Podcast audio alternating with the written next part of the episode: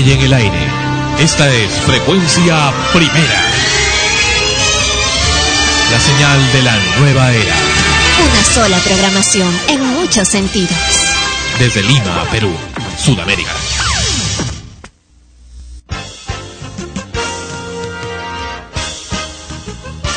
Extremos, episodio 81. Llega a ustedes por cortesía de cotear.pe. En el Perú, comprar y vender por internet es cotear. Este programa se retransmite en podcast en frecuenciaprimera.org slash extremos.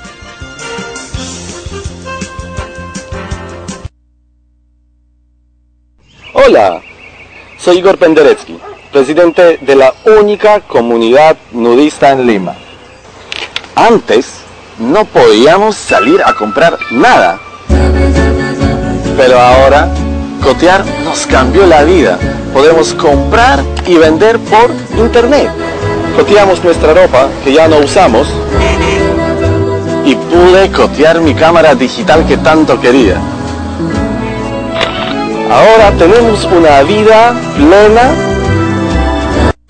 y no nos falta nada. En el Perú, comprar y vender por internet es cotear.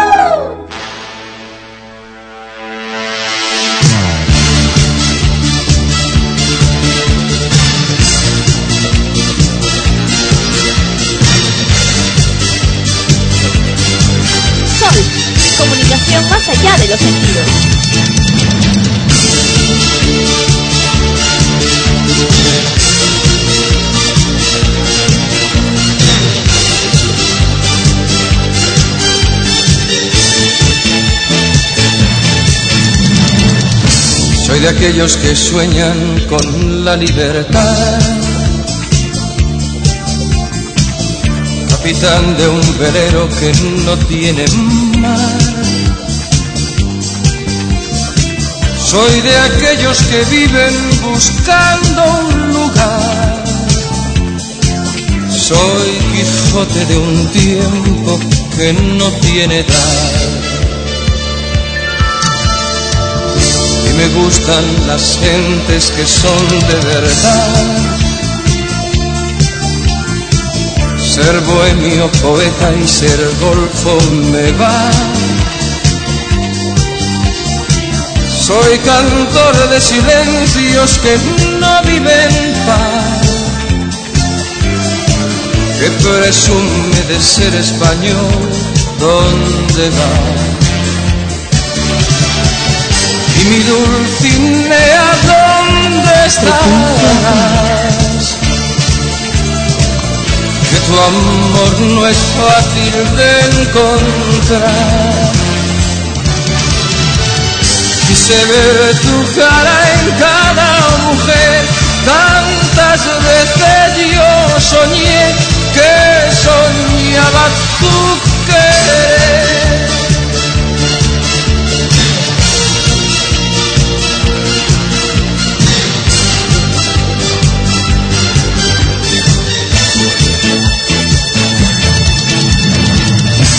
Soy feliz con un vino y un trozo de pan.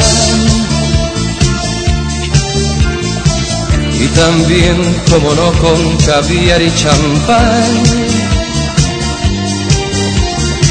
Soy aquel vagabundo que no vive en paz. Me conformo con nada, con todo y con más. Tengo miedo del tiempo que fácil se va. De las gentes que hablan, que opinan de más. Y es que vengo de un mundo que está más allá. Soy Quijote de un tiempo que no tiene edad. Y mi dulcinea, ¿dónde estarás? Que tu amor no es fácil de encontrar. Quise ver tu cara en cada mujer, tantas veces yo soñé, te soñaba tu querer, tantas veces yo soñé que soñaba tu querer?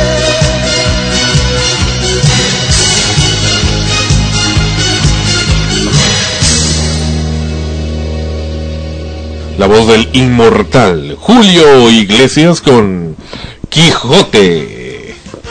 Maravillosa canción. Estupenda canción. Sensual canción. Bueno, Moderna. moderna. Bueno, eh, para nuestros escuchas, para informarse, esta canción se la dedicó un admirador secreto de Jem, quien pide que regrese al programa. Bueno, ok, va seguramente a aportar el sueldo de Jem, entonces, para que regrese al programa, dadas las extremas exigencias de la señorita, o señora, ah no, señorita, señorita Jem. Bienvenidos a Extremos, episodio 81. Ana Rosa. ¿Qué tal? Efectivamente estamos aquí en el episodio número 81 y esperamos obviamente que sean muchos más. ¿Cómo están? Muy buenos días, tardes, noches, siempre tengo bolas en eso. Este, y bueno, acompañándoles en este, en este nuevo episodio 81 y con mucha información y cositas picantes como ya les tiene acostumbrado sobre Ama Extremos. Esa fue Tania Zavala, quien está con nosotros en el programa Extremos, episodio 81. Pues bueno, una de las campañas, aparte de los ruidos molestos que Frecuencia Primera tiene ya acostumbrado a su público, por supuesto siempre en defensa de las causas justas, es precisamente esta burla que eh, de la que somos objeto por parte de el organismo supervisor de las telecomunicaciones, OCIPTEL, y también como eh, Indecopy eh, está permitiendo la burla de Telefónica Móviles de su resolución, tanto la 040 CPC como la 1882 de la sala, eh, sala 2. Esto en referencia, esto último, a los mensajes publicitarios que ellos acostumbran enviar por eh, SMS, es decir, por mensaje de texto, sin posibilidad de, de suscribirse. Pues bueno, estuvimos conversando durante estas últimas semanas sobre este particular con diversos especialistas y también muchísimas gracias el apoyo del doctor Darwin Guamaní, presidente de Conustel. Y el doctor Guamaní también nos refirió con el doctor José Francisco Rojas Leo, quien es expresidente del Tribunal de Defensa de Competencia y de la Propiedad Intelectual de Indecopi. Precisamente al doctor eh, José Francisco Rojas lo tenemos en estos momentos en la línea. El doctor eh, Rojas además ha tenido ocasión de, de leer estas resoluciones de tanto de Ociptel como Indecopi respectivamente, que son cosas separadas, pero eh, nos tiene también algunos eh, comentarios y alcances al respecto. Bienvenido, doctor este, Rojas, a Frecuencia Primera y el programa Extremos. ¿Aló? Sí, bueno, ah, nuevamente nos está pasando lo mismo que la semana pasada. Espérame un segundito, doctor Rojas. Vamos a, a hacer lo- la correspondiente corrección. Bienvenido, doctor Rojas, a Frecuencia Primera. ¿Qué tal, Sandro? Buenas noches, un gusto escucharte. Igualmente.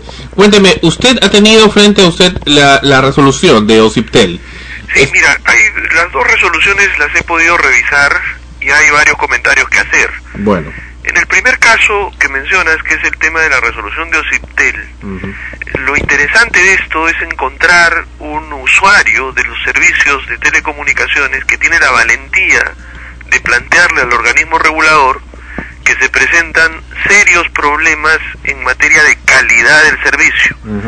Señal, recepción, eh, entrada de llamadas, etcétera.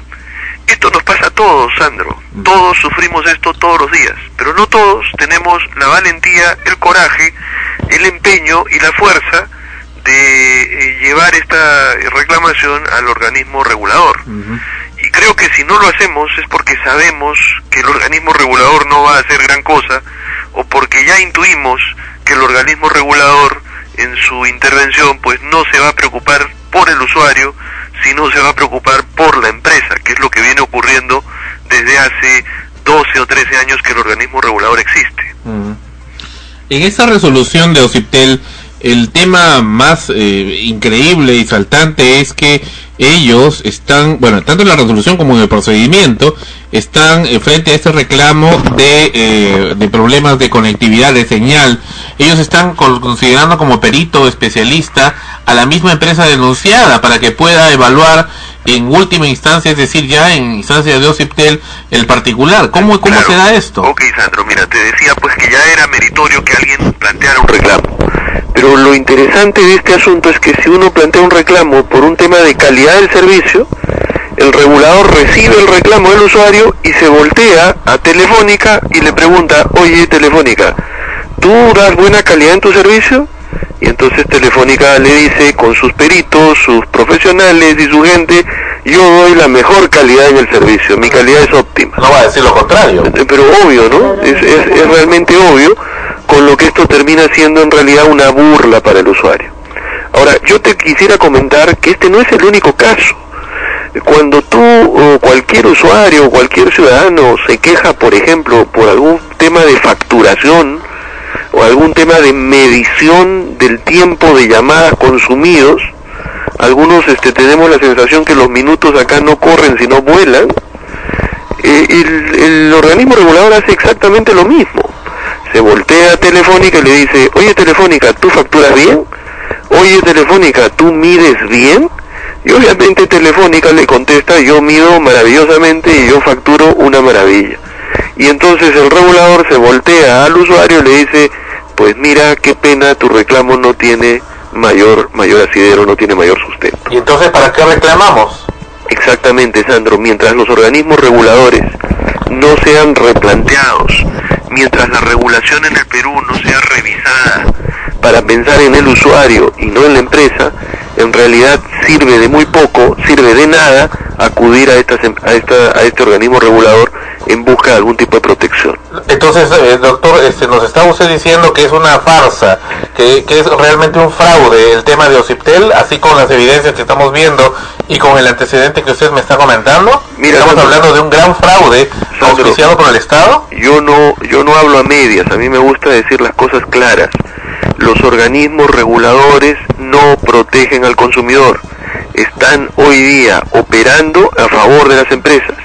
Cuando los usuarios acuden a estos organismos no, ah, no obtienen verdadera satisfacción.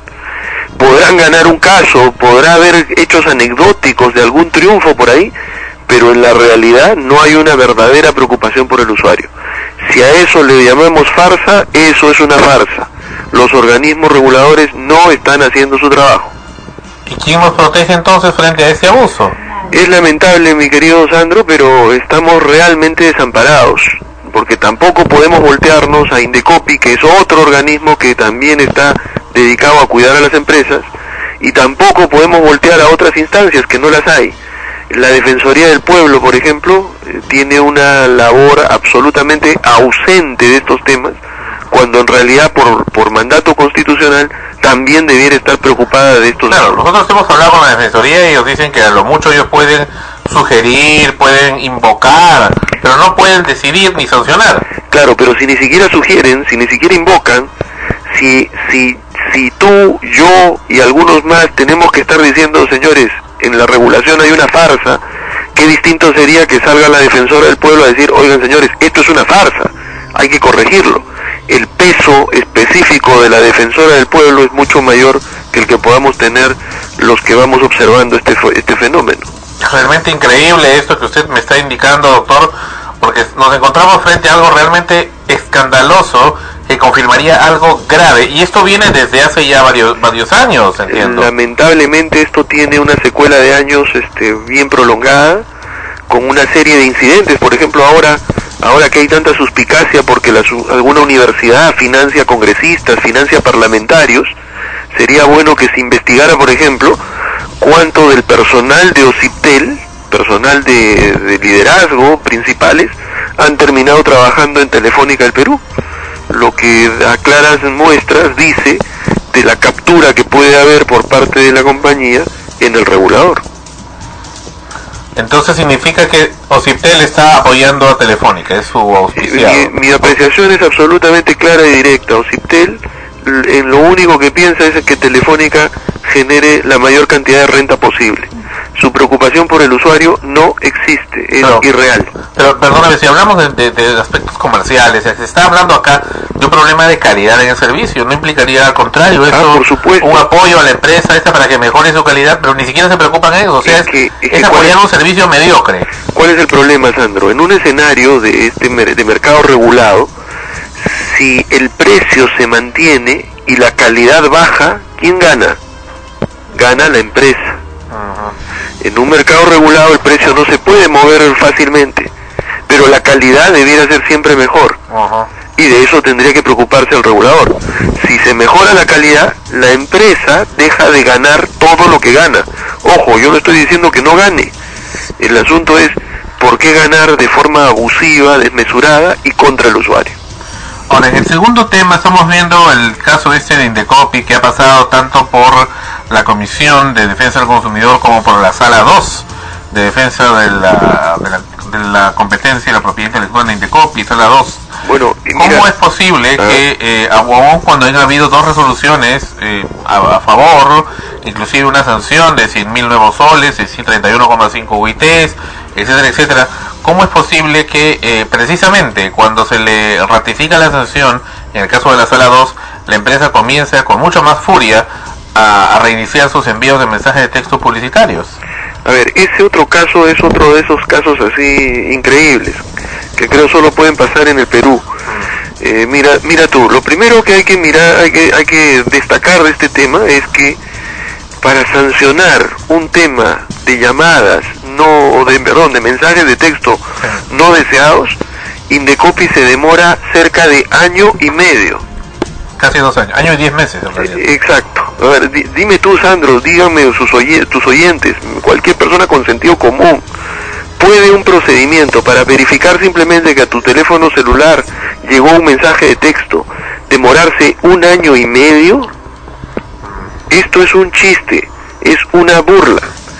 Segundo tema, segundo tema, ganas el procedimiento ganas el procedimiento e inmediatamente la compañía vuelve a mandarte los mensajes de texto de manera reiterada, casi como decías tú, con furia. Así es. ¿Y qué ocurre de parte de la autoridad? O sea, ¿qué hace la autoridad para, para hacer seguimiento de su pronunciamiento? Nada, absolutamente nada. Y esto va de la mano con otro asunto que, que todos los, los, los limeños estamos, los peruanos estamos sufriendo. Eh, los, eh, los visionarios de Indecopi han decidido que si yo no quiero recibir mensajes tengo que ir a inscribirme a un registro que ellos han creado, Sí. ¿no? Y la pregunta es, oiga, ¿por qué tengo que ir yo a inscribirme? Ajá. ¿Cuánta gente se ha inscrito? Por más campaña que han hecho, los reportes que tienen es que no se han inscrito más de 20.000 números. Y por esos 20.000 números que se han inscrito, todos los 11, 12 millones de personas que tenemos teléfonos, habríamos autorizado a que nos manden mensajes en cualquier momento, a cualquier hora y en cualquier contexto. Eso, por ejemplo, te demuestra a todas luces que el Indecopi está de espaldas al consumidor y que el presidente de la institución el día de hoy, el señor Jaime Torne, no tiene la menor idea de lo que eh, significa proteger al consumidor. Ahora, en estos casos de, de, de, ese- de esas dos resoluciones, la 040 y la del 2009 de la Comisión y la 1882 de la Sala 2, están hablando de una serie de sanciones que se van a hacer telefónicas, las cuales no han sido hasta el momento efectivas en realidad, ya, ya se ha pasado largamente el plazo. Y frente a esto, eh, también se cuestionó ahí algo muy curioso, no sé si usted leyó dentro del expediente o dentro de lo que habíamos coordinado con el señor Darwin, que eh, durante la inspección que se hizo en Indecopi, donde estuvimos presentes, este, esta abogada de Telefónica Móvil, de SCAC, se presentó que parecía ser un funcionario de Indecopi, ¿no? Hablando de tú y vos, contándose chistes, hablando de regalitos aquí y allá, parecía un funcionario de, de Indecopi y resulta que no, que era representante de la parte denunciada. Bueno, y eso- entraba como Juan en su casa, ¿no? Claro, eso te muestra también, pues, los niveles de captura que tienen estos organismos. Eh, te grafico, eh, te explico por qué esta situación. Cuando el Indecopi en el 2006 recibe la presidencia de Jaime Torne, el actual presidente, lo primero que este presidente dice es que su gestión se va a caracterizar por tener un trato amigable con las empresas. Entonces, claro, si el presidente de la institución que está eh, llamado por ley a defender a los consumidores dice que se va a preocupar por generar una relación amigable con las empresas, eh, lo que podemos esperar es lo que tú evidencias, ¿no? Que las empresas se sienten como Pedro en su casa en Indecopi y los consumidores y los usuarios totalmente desamparados en la institución. Y es realmente sorprendente porque para entrar a Indecopy a estas eh, salas o sesiones, bueno, piden unas identificaciones, piden ser escoltados por el personal de ellos, pero en cambio no, no es así en el caso de Telefónica, ¿no? Bueno, si eres amigo, este, mi- si eres amigo Sandro, bienvenido a mi casa, es un poco el mensaje, ¿no? Bueno, eh, respecto a eso entonces, eh, ¿qué se puede hacer? Acá hay dos casos Bueno, que estamos mira, viendo. claro, estamos viendo dos casos que muestran cómo el sistema no, no funciona, no es un sistema efectivo. En el caso de Ociptel, además, esta resolución muy curiosa que obviamente no podemos este desmenuzar para tus oyentes, pero es una resolución donde dice, bueno, en algún momento eh, la compañía tendrá que ir a verificar esta queja de calidad del usuario. ¿Cuándo? No se sabe, este, bajo qué coordinación tampoco. O sea, el usuario queda otra vez librado a su suerte. Y en el caso de Indecopi hay un pronunciamiento después de un año y pico para decir, oiga, no le manden mensajes a su teléfono y la empresa le vuelve a mandar mensajes al teléfono e Indecopi no hace nada. Estos dos casos demuestran la pasividad, la inactividad y la captura de los organismos reguladores. Y lamentablemente contra esto no hay nada que podamos hacer hoy. Y también en esto quiero ser claro, no hay nada que podamos hacer hoy. ¿Qué podemos hacer a futuro? Fortalecer las asociaciones de consumidores. Exigir que el tema del consumidor sea un tema de la agenda electoral. Se vienen elecciones en el Perú. Hay que pedirle a nuestros candidatos que se comprometan en temas de protección al consumidor. Porque finalmente son los gobiernos los que ponen a los funcionarios de OCIPTEL y a los funcionarios de Indecopi.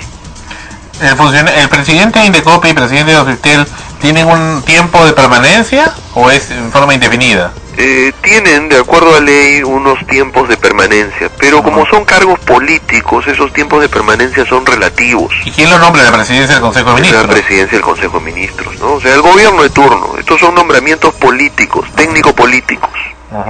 Entonces, el tema es así de claro, ¿no?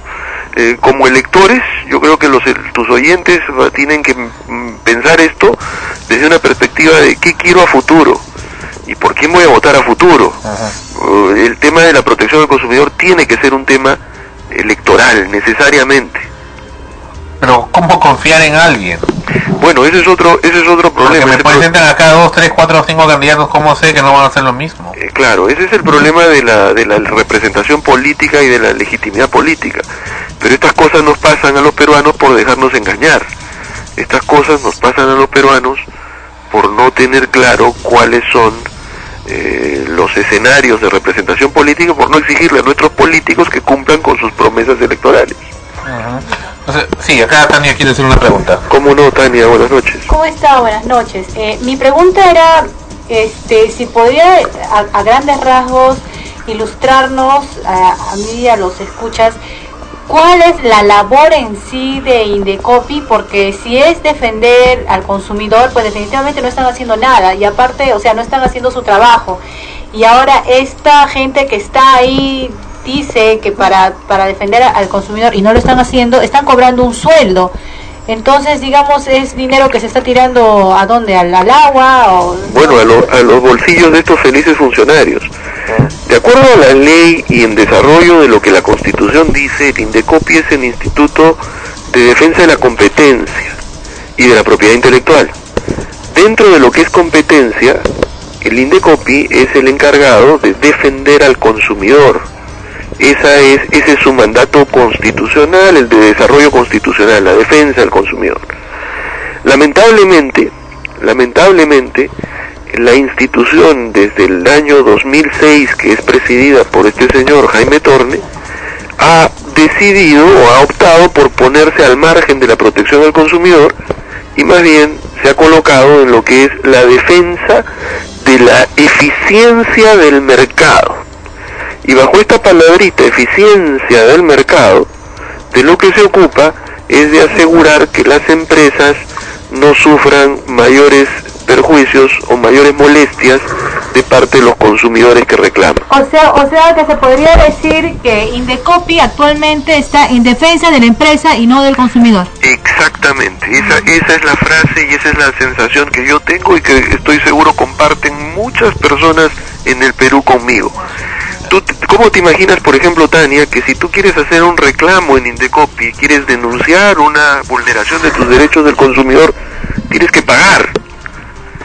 Tienes que pagar, porque si no pagas, el Indecopi no te atiende. 25 soles. Así es. Bueno, tienes una opción gratuita, pero es lo mismo que nada. La opción gratuita es una opción mecedora, es una opción previa y, y sin mucho y sin mucha posibilidad de solucionar temas realmente importantes. Claro, aparte también hay este este sistema este bastante ridículo y, y respetuoso también el hecho de que uno tenga que inscribirse mediante mediante la página web no a este una base de datos para que este ya no ya no ya no recibamos más estos mensajes publicitarios que no solamente se están se, se están dando ahora por los teléfonos móviles sino también en los fijos Exactamente. no entonces este incluso yo que en- en- entré a la, a la página de Indecopi y desgraciadamente no había nada para o sea no no sabía cómo inscribirme a esa a esa bendita base de datos porque no hay ni siquiera un un sistema de ayuda o algo para que uno pueda hacer el, el trámite.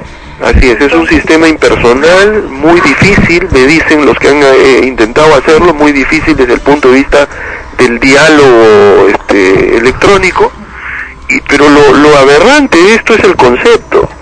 O sea, tú y yo que no nos hemos inscrito podemos recibir eh, mensajes telefónicos de madrugada, a la hora de almuerzo, sábados y domingos, en cualquier momento.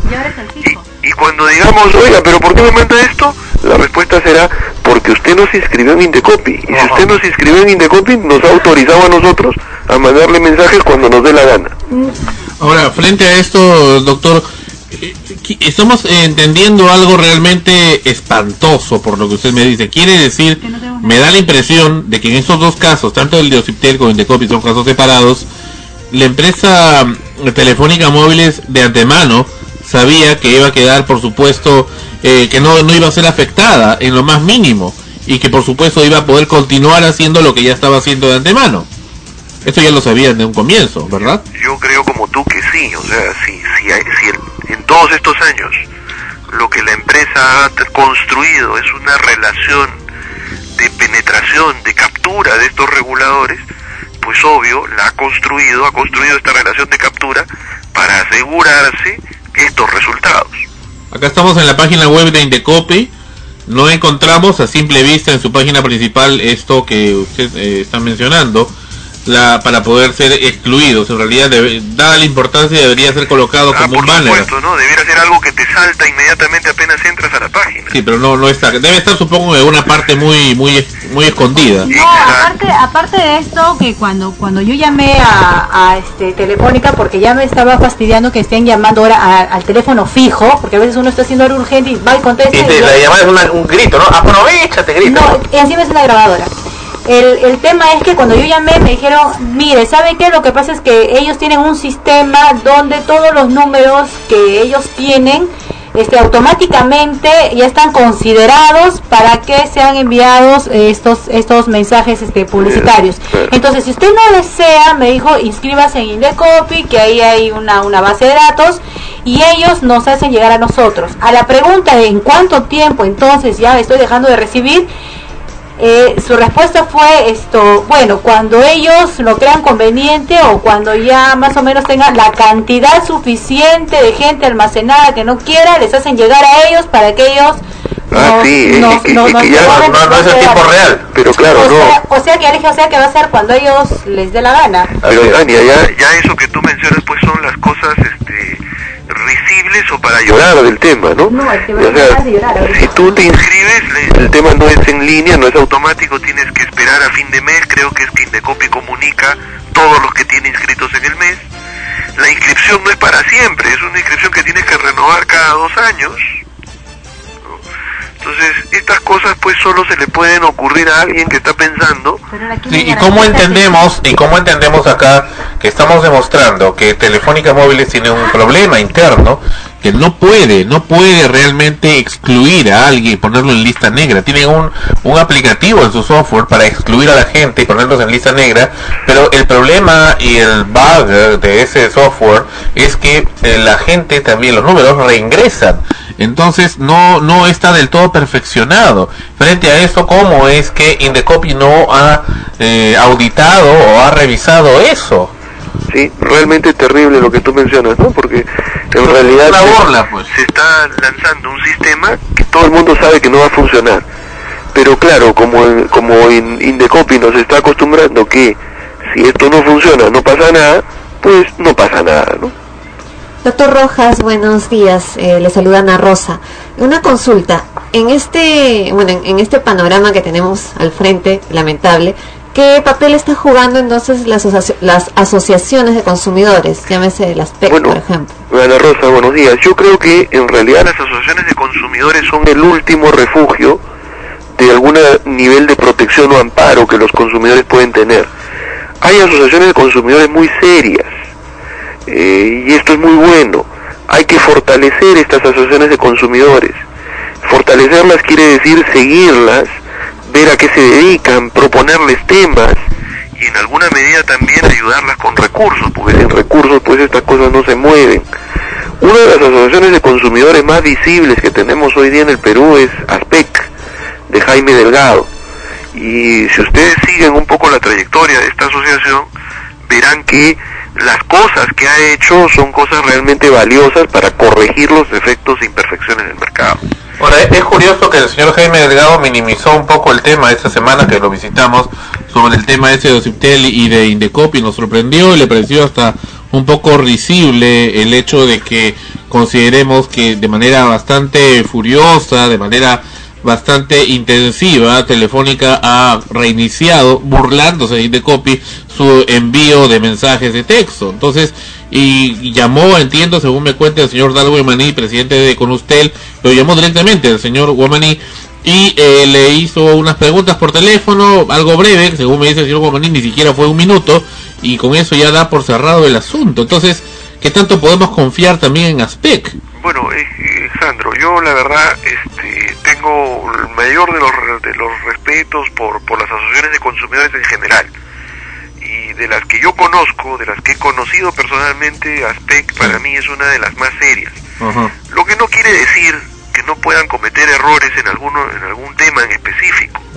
¿no? Entonces, démosle pues el, el beneficio de, de- de la duda y, y más bien apostemos a que, a que estas cosas mejoren. A veces, a veces estos temas son difíciles de entender también, entonces hay que, hay que ser este predicadores.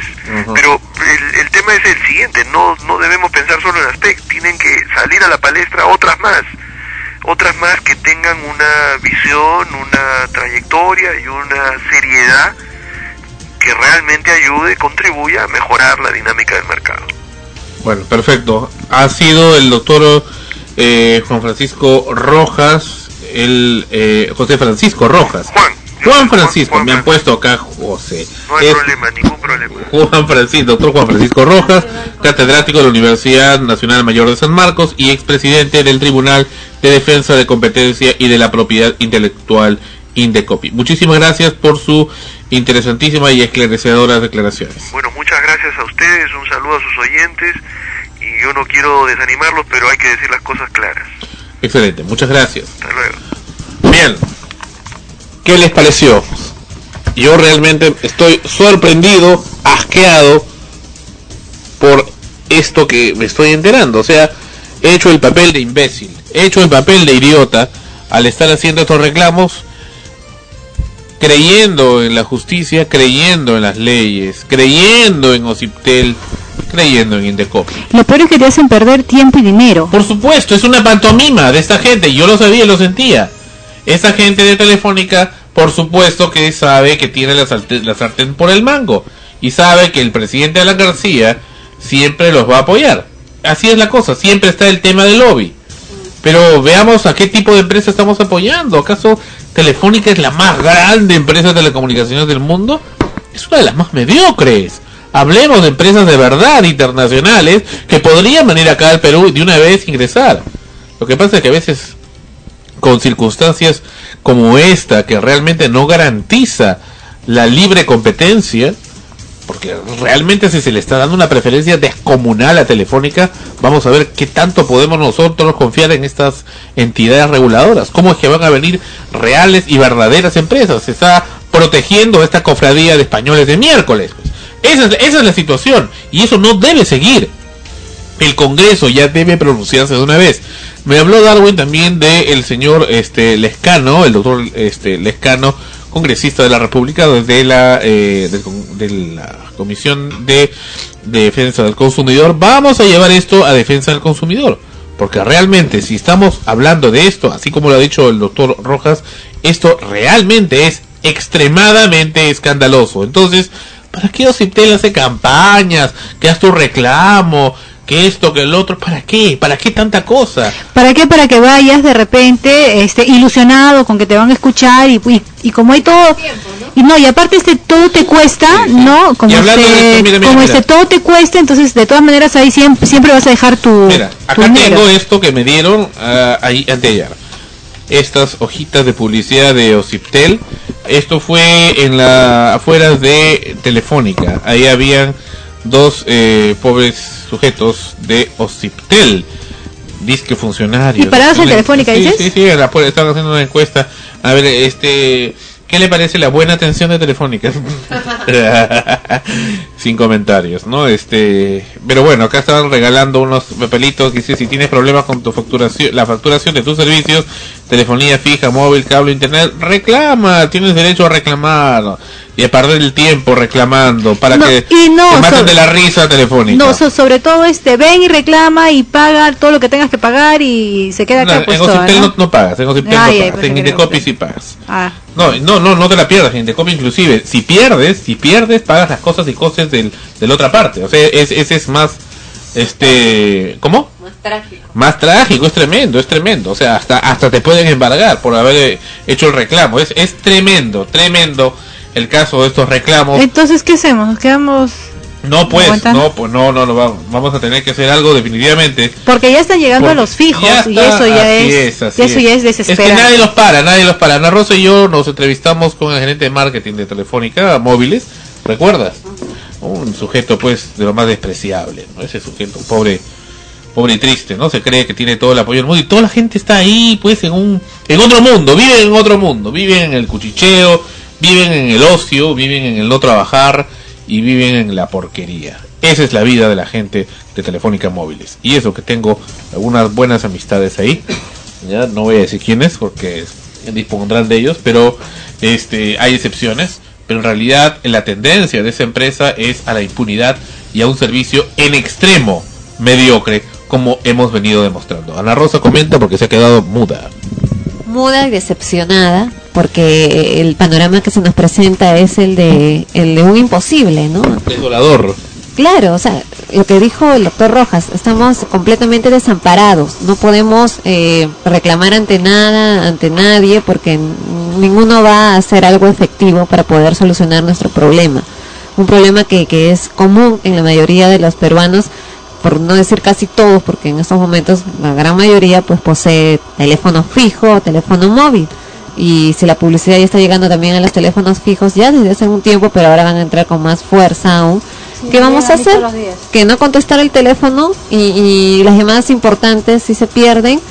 Eh, a mí no me llegan las llamadas acá, por ejemplo, cuando estamos en, en- en un lugar cerrado, ¿no? Eh, o en, un- determinadas zonas, tengo que estar con mi teléfono, a- a- con el brazo levantado, buscando señal. Y en el camino me llegan mensajes de llamadas perdidas importantes para mí, que se perdieron, pues, porque simplemente no entraba la señal. Es triste porque yo hoy día también tuve un problema de señal. No sabía a quién llamar porque simplemente mi teléfono marcaba, pero al final, o sea, no no no timbraba nada y al final me sale este llamada falló, llamada falló. Entonces dije, o es mi aparato o es la señal. Llamé al, al 104 de fijo y le dije, pues sé que no estoy llamando al área correspondiente, pero necesito hablar con alguien. Tengo un problema en mi teléfono y me está pasando esto. Es problema de la señal o de mi aparato, pero creo que es de la señal, dije, porque me sale el mensaje, llamada falló. Sí, efectivamente debe ser de la señal. Pero... Sí, o sea, ni siquiera sabe, Claro. o sea, se está dando su opinión. Claro, entonces me dijo, pero ¿sabe qué? Me dice, sí, este, el, los que te atienden en lo que, para teléfono móvil, te atienden solamente de lunes a sábado. O sea, yo pillo ya porque era domingo. Entonces me dijo, pero marca el 104. Pero digo, es que no puedo llamar. No puedo llamar porque no entra. Entonces me dijo, pero ¿sabes qué prueba? Marca el 790-0112. No, este, me dijo, me dijo, este, entonces eh, apaga tu teléfono móvil, saca el chip, la batería, de repente por ahí hice todo eso. El, Te está dando su opinión personal. No, pero hay una cosa. El joven que me atendió me, me estuvo dando alternativas y me atendió bien. No me voy a quejar de eso, ¿no? Definitivamente no era el área competente, porque ya sabemos que a ellos los domestican en su área nada más. Más allá no sabe nada. Y eso, ¿Cierto? ¿no? Claro. Entonces esto, bueno, solté el caso que al rato recién pude hacer las llamadas. Vaya, vaya, O sea- vaya con eso. Eh, o sea que ni siquiera para llamamos, es que no somos dueños prácticamente lo que nosotros creemos que es nuestro, ¿no? Nada. Un instante y respóndame. ¿No es algo bochornoso? Bastante realmente bochornoso. Qué vergüenza eh, estar así, ¿no? Eh, saber que la- la- las leyes no nos amparan, que organismos que supuestamente deben de protegernos tampoco lo hacen, que están vendidos, porque esa es la palabra, están vendidos. Piense un instante y respóndame. ¿No es algo bochornoso? ¿Y, y qué hacer? Bulla. Simplemente eso. No Fastidiosos, sé, ¿no? No, Manuelito. simplemente ser un- el, el dedo fastidioso, ¿no? El dedo en la llaga. Es que definitivamente para el, para el que tiene dinero parece que tuviera un escudo protector que ni eso lo molesta. No, pues pero el- por lo menos, ¿no? O sea, que, que, O sea, que- tenemos que hacer, o sea, tenemos de- que seguir. De que algo se tiene que hacer, sí, por Claro, eso invitamos a todos los escuchas a unirse a esta a esta campaña de defensa del consumidor, que ya sabemos que en defensa no tienen nada. Claro. Y esta gente cobra un sueldo, sea, esta gente les pagan, o sea, no están gratis. Y para que no nos hagan caso, para que simplemente defiendan al, al- a esos monstruos, a, estas, a esta empresa gigante como es Telefónica, eh, bueno, este, este es un caso entre tantos, ¿no? Entre muchísimos. Claro, entonces, este, escríbanos, hagamos algo, ideas, soluciones, eso es lo que queremos. ahorita. Claro, porque lo menos que podemos hacer realmente en estos momentos, ya que no podemos contar con hacer un reclamo formal y legal, como se supone debería de, de hacerse en una sociedad pues civilizada, tenemos pues que, que buscar otras formas eh, de poder llegar a solucionar esto, ¿no? Por lo menos hacer ver así abiertamente que la verdad de las cosas es que no estamos protegidos y que aquellas empresas que se gastan nuestro dinero imprimiendo eh, volantes de, de, de de Indecopi, donde dicen que van, vayan, reclamen y todo lo demás, hacer ver que esas empresas que se están gastando nuestro dinero, repito, no están haciendo nada por nosotros. Absolutamente nada. ¡Ay, qué malo que soy! Es una burla. Volvemos, volvemos con extremos. Vamos a poner algo, algo para que baje acá, algo para que baje. Realmente esto es vomitivo. Esto sí ya, ya, ya rayó, ya rayó. Y realmente esta gente no ve, no ve, no puede ver a los consumidores que tienen sus derechos. No les interesa, no quieren ver que es diferente. Volvemos en extremos.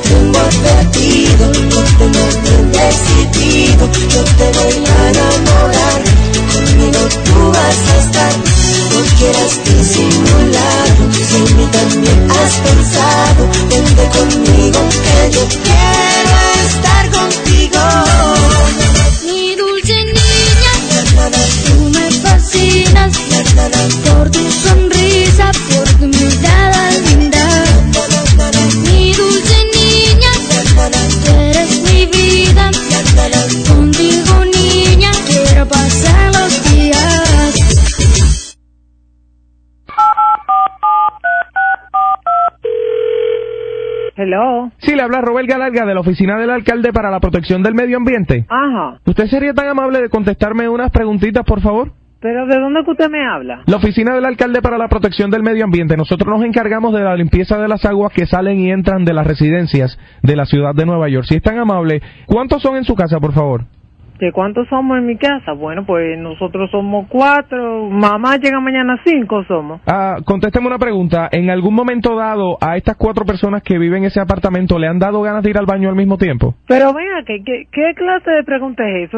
¿Quién, ¿Quién que me está hablando a mí? Si es tan amable, mi nombre es Robert Galarga, ya le dije, de la Oficina de Protección del Medio Ambiente de la Alcaldía de la Ciudad de Nueva York. Contésteme sí o no. Pero es que yo creo que usted tiene un número equivocado, A caballero. estas cuatro personas existentes en el apartamento ahora mismo, ¿le ha dado ganas de ir al baño al mismo tiempo? Pero señor, ¿pero y qué clase de pregunta es esa, de por Dios? Bueno, lo que pasa es que nos parece que hay una violación a un reglamento municipal. Nuestros medidores indican de que en su casa hay una producción excesiva de desperdicios humanos. Desperdicio humano, ¿será esto una morgue? No, señora, desperdicios humanos son básicamente los desperdicios que bota el ser humano después de cada comida. ¿Usted entiende? Después de la digestión. Aproximadamente cuántas veces usted va al baño al día. Oh, oh, pero bueno, y ahora me van a controlar el culo a mí esta gente, pues se está volviendo loco usted. Señora, lo que pasa es que ustedes están produciendo demasiados desperdicios humanos. Ay, Virgen Santísima. Pero ¿cómo que demasiado? ¿Y qué? ¿Usted se está volviendo loco, eh? Se supone que el límite municipal, según esta ley, por cada persona son 14 libras a la semana y nos parece que ustedes están produciendo un Espérese, promedio espérese, espérese, espérese un momentito, espérese un momentito. ¿14 libras de qué? de desperdicios humanos. Que usted me está hablando a mí de mierda, ¿eh? Usted me está llamando a mi casa para hablarme de cuántas veces yo voy a cagar. Señor, usted lo pone de una forma vulgar y pueblerina. De- Mire, vulgar, es usted que me está llamando a mi casa a preguntarme cuántas veces yo cago. Usted está loco, ¿eh? Bueno, señora, estamos multando a 10 dólares por cada libra adicional que usted eche por el toile por ir para abajo. Dice, ¿quién? ¿Quién me va a decir a mí cuántas veces yo puedo cagar? Usted se está volviendo loco, hombre, el diablo. Bueno, la oficina del alcalde Michael Bloomberg eh, ha establecido Ay, esta nueva campaña. Ese no se puede fumar, que si no se puede fumar también me va a decir el alcalde ese cuántas veces yo puedo cagar. Tenemos una campaña que se llama Mejor Alimentación, Menos Desperdicio. Váyase pa'l carajo.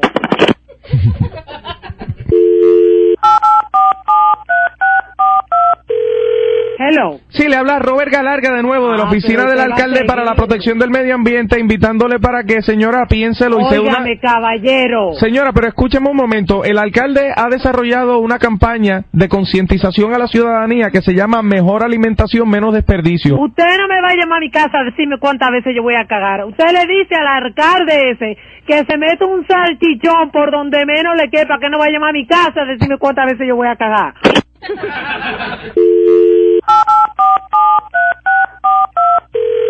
Mira, hombre, el diablo. Ciudadano, Aló. Nueva York te necesita. Únete a la Aló. campaña. Come menos, caga menos. ¡Aló!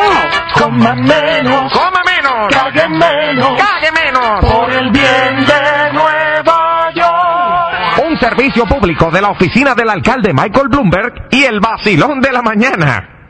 Pues mire, la 14 libras de mierda se la voy a mandar a usted en una caja, ¿oíste? Bueno, había que poner algo aunque sea para bajar la cólera y olvidarnos de Telefónica Móviles y su bochornoso hecho. Ah, agruras me da. Pero bueno, en fin. Continuamos con el programa, pero eso, el tema, el tema de Telefónica Móviles no se queda acá. El tema de esos sujetos despreciables, viles, cobardes, asquerosos, apestosos, hediondos y ridículos. No se queda ahí, vamos a continuar en los siguientes programas, al igual que el tema de los ruidos molestos. Por ejemplo, hace tiempo que ya no hablamos de este hombrecillo, ¿cómo se llama el, el Adu del alcalde de Barranco? ¿Cómo se llama esto? Castillo, pues. El famoso Adu del alcalde de Barranco, el que dice este ruido no es ruido. En fin, continuamos con el programa. Y hablando de ahorros, eh, quien está proponiendo ahorro, inclusive para quienes no piensan como él, es el, entre comillas, presidente de Venezuela, el señor Hugo Chávez Frías, quien está en eh, Guinea-Bissau en estos momentos y en su visita ha dicho, eh, pidió a sus compatriotas tomar baños comunistas de tres minutos como máximo, con el objetivo de ahorrar agua y energía eléctrica, pues su país afronta una sequía de recursos hídricos.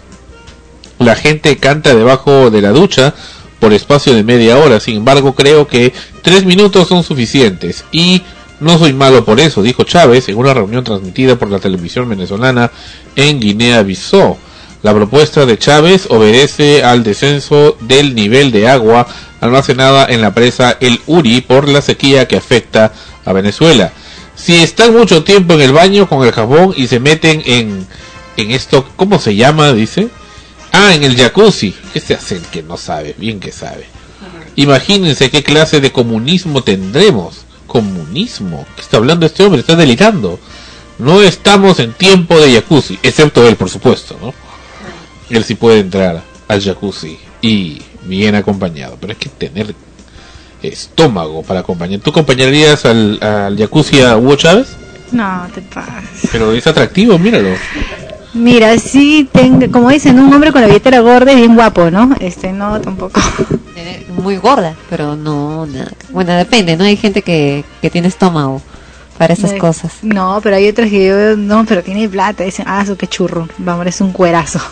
Por eso, pues, ¿no? No, hay gente que tiene estómago. pero- ¿Como quién? No, bueno, hay un montón de gente, ¿no? En la vida se, se ven esos, esos Mira, casos. yo yo pienso que una persona físicamente de repente no puede ser tan bien tan agraciada, pero a veces su forma de ser, su forma de conversarte es este a veces lo que lo que lo que te atrae, Claro, ¿no? es Lo- atractivo, Claro, ¿no? entonces se le se hace atractivo, se hace en este caso no estamos hablando tanto por Ah. su aspecto físico, porque eso no tiene nada que ver en realidad, ¿no? Más es, es su- lo que, Ay, lo no, que proyecta. Mm, ay, no, todo proyecta mal este hombre. todo, todo. Bueno, bueno. ¿Y pero cuánto tiempo? Él dice tres minutos para estar en la ducha. ¿Cuánto tiempo te demoras en la ducha? Mm, eh, depende.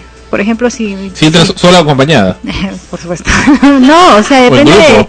o sea, depende de, de, de qué tan apresurada esté, ¿no? Porque a veces, o sea, hay hay días donde, por ejemplo, quiero relajarme y me puedo tomar 10 10 minutos, creo, ¿no? Estoy un rato remojándome. Desnuda. Claro, remojándote con No, el agua, de repente pensando cosas, ¿no? Botando la mala vibra, porque tú sabes que el, que el baño con agua fría hace que uno se, se limpie. ¿no? Pero si estoy muy, con mucha prisa, o sea, con las justas tengo para bañarme y cambiarme, pues que tres minutos, cuatro minutos. Tres minutos sí es suficiente, según Chávez. Eh, bueno, para que es Claro, rápido, ¿no? En mi caso, lo que más demora, creo que a una mujer, porque tenemos, solemos tener el cabello más largo, es lavarte el cabello, Sí, precisamente. ahí es ¿no? donde toma más tiempo. Ahora, en general, ¿no? O sea, eh, es verdad, las mujeres nos tomamos un poco más de tiempo porque nos echamos el champú, el acondicionador, el acondicionador que tiene que durar tres minutos. No, yo compro el 2 en 1. Yo compro, no digo marca ya, pero yo compro el 2 en 1 y es más, así así tenga champú solo, no soy de echarme. Por eso te digo, o sea, depende de cada persona Claro, que tanto, depende. que, o sea, que tantas cosas se eche, ¿no? generalmente uno se baña rápido. pues, No, porque por ejemplo otros tienen que, que por ejemplo rápido este, tienen que depilarse y es todo Claro, una ceremonia en el todos los baño, ¿no? días. Claro, es una ceremonia en el baño. Eso ya lo que un fin de semana, una vez al mes, ¿no? La- la- o sea, pero que te tomes tiempo, tiempo, no es todos los días. Ah, no, claro, por eso te digo, yo a veces cuando ya estoy relajada y quiero bañarme y quiero, como yo digo, no me voy a dar un baño reparador para botarme toda la carga negativa de, de toda la semana o de lo que he tenido. Sí, me demoro mis 10 minutos, 15, pero por ahí no, no mucho. ¿Tú, Sandro? Sandro? ¿Yo qué? Yo ahorro el agua. no se baña. Yo ahorro, sí creo en el señor Hugo Chávez. No, pero para ti, Sandro, sí. Bastante, ¿eh? Bueno, acá tenemos esta información pasando a otro tema eh, que también tiene que ver con el agua. Agua en la luna significa, así como lo escuchan amigos, escuchas, que habría vida actualmente en la luna. Aquí le presento una sección que es única en su tipo, yo pienso, en cualquier programa de televisión del mundo, una dedicada al clima espacial. En esta sección, en el programa Hermano de Tercer Milenio, Galavisión Tercer Milenio en el Canal 4, anunciamos al inicio del 2009 que este año no habría huracanes, seguramente por la poca actividad del Sol, y que si se mantenía sin manchas, sin explosiones, no íbamos a ver huracanes. Así fue, ¿no es así, Fernando? ¿Qué tal, Jaime? Definitivamente es lo que hay que considerar en esta sección, el clima espacial, la actividad del Sol y el ambiente que puede ocurrir en la Tierra. Y el clima espacial, Jaime, también se refiere a otros aspectos de exploración del espacio. Y en esta ocasión una noticia importante, un experimento grandioso el que va a ocurrir. Tenemos imágenes extraordinarias de lo que será la búsqueda de agua en el polo sur de la Luna. Fíjate que no nos imaginábamos en primera instancia que pudiera existir agua en la superficie lunar, pero desde 1994 la sonda Clementina encontró indicios allá en los cráteres del polo sur, Jaime, que vemos en pantalla estas imágenes extraordinarias. Las partes azules más oscuras representan zonas donde la luz del sol, Jaime, no le da ni de día ni de noche en la luna. La luna sí tiene giro sobre su eje. De manera que se seleccionó en cuál de esos cráteres arrojar una parte de un cohete que se llama Centauro. Fíjate que en junio de este año lanzaron a la Luna la nave LRO, la que fotografió los módulos, y también va la sonda L-Cross que está programada para el 9 de octubre chocar contra Cabeus. Ahí en esa zona sombreada, reitero, este cohete Centauro, que ya está vacío el cohete, pesa como una pick-up aproximadamente, estará siendo guiado por la nave espacial. La nave espacial está alargada su órbita para poder llegar por abajo, Jaime, a la Luna, impactar el 9 de octubre a las 4.30 de la madrugada, tiempo de México. Se podrá ver con telescopios grandes este impacto, cómo llegará primero el cohete y luego la nave espacial. Mira, esta animación nos ayuda a entender. En esos momentos la nave busca centrarse en el lugar ideal, que es Cabeus A, como ya dijimos. Luego se voltea, tiene todavía ahí combustible la nave, lleva ahí un colector que podemos ver, Jaime, y mira lo que va a ocurrir. Mientras el cohete va a una gran velocidad a chocar eh, en el cráter Cabeus, como dijimos, va a formar otro cráter de 20 metros de diámetro y de 3 metros de profundidad. Cuando brinque toda esta pluma de material, ahí los observatorios del mundo estarán pendientes, al igual que las ondas espaciales, para determinar cuánta agua hay, cuánto hielo de agua hay en el regolito lunar, o sea, en el terreno lunar.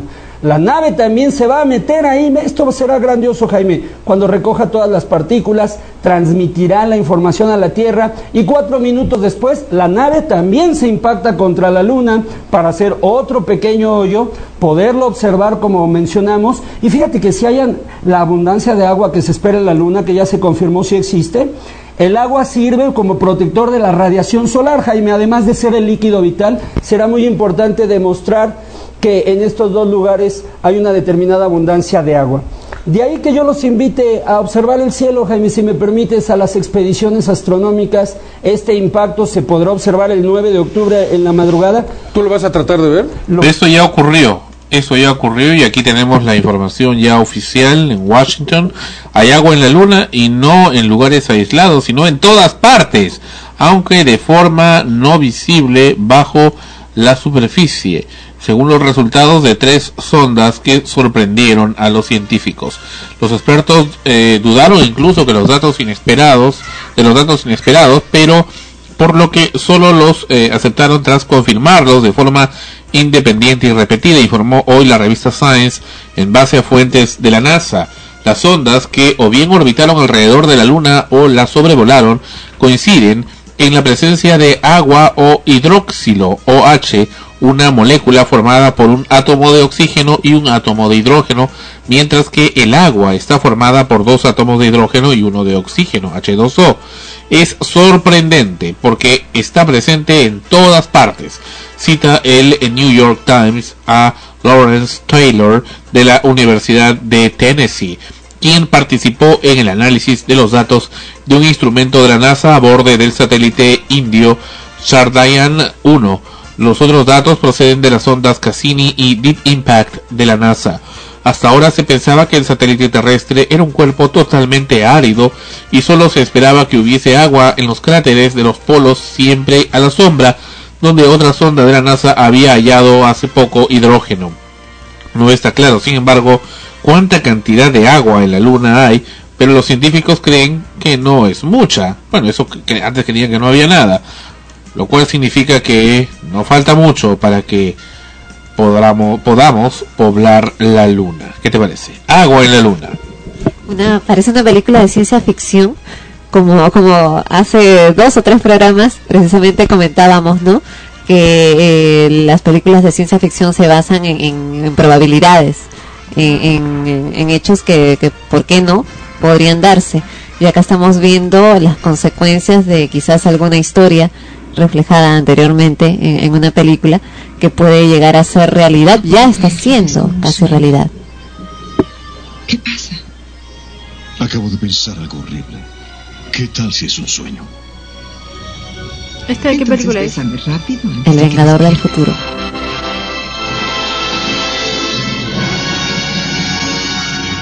Y el sol resplandeciente. Que está en la luna. Ajá. En Marte. En Marte.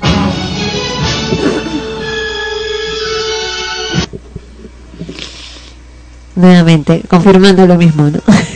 que es probable que, que en muy corto plazo estemos viendo eh, hecho realidad una historia que puede haber comenzado como una película de ciencia ficción. Sí, pero ahora vamos a pensar quiénes van a ser los afortunados de por posiblemente poder habitar estas tierras, ¿no?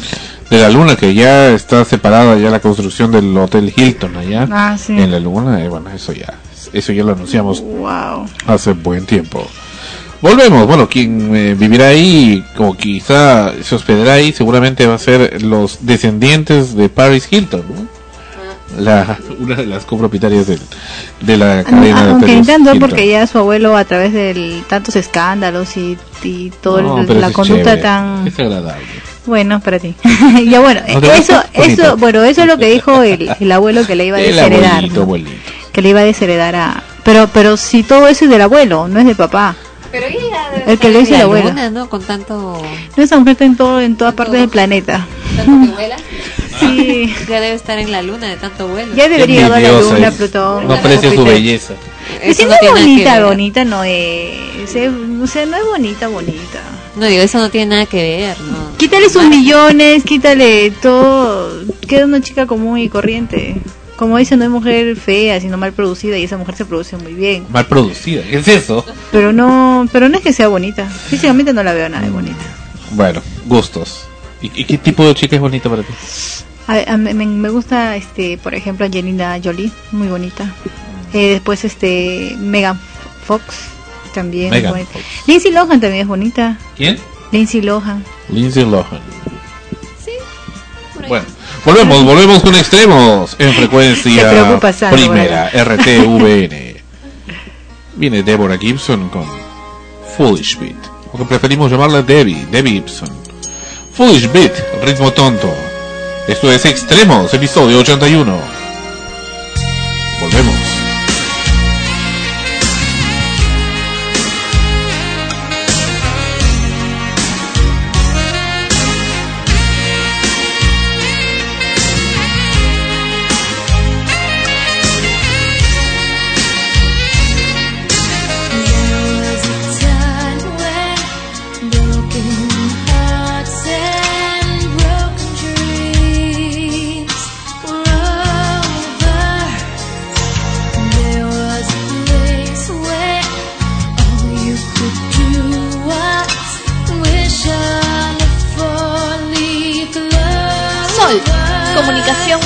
Los sentidos.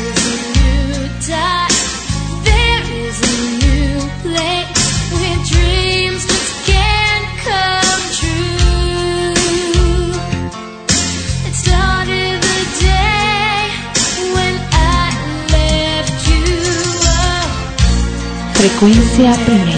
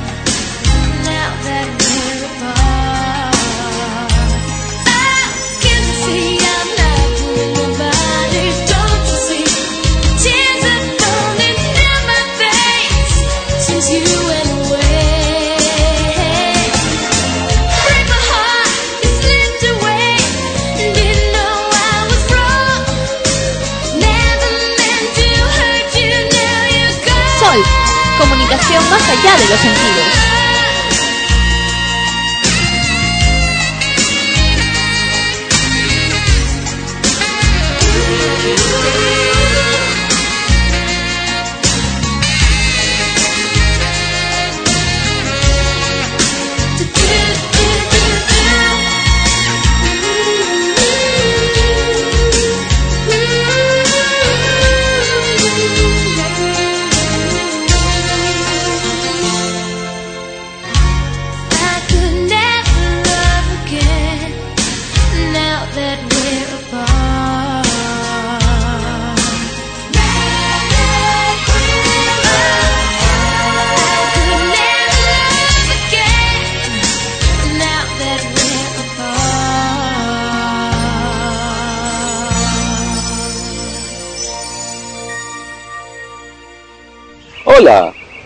Soy Igor Penderecki, presidente de la única comunidad nudista en Lima. Antes no podíamos salir a comprar nada, pero ahora cotear nos cambió la vida. Podemos comprar y vender por internet. Coteamos nuestra ropa que ya no usamos y pude cotear mi cámara digital que tanto quería. Ahora tenemos una vida plena y no nos falta nada. En el Perú, comprar y vender por internet es cotear.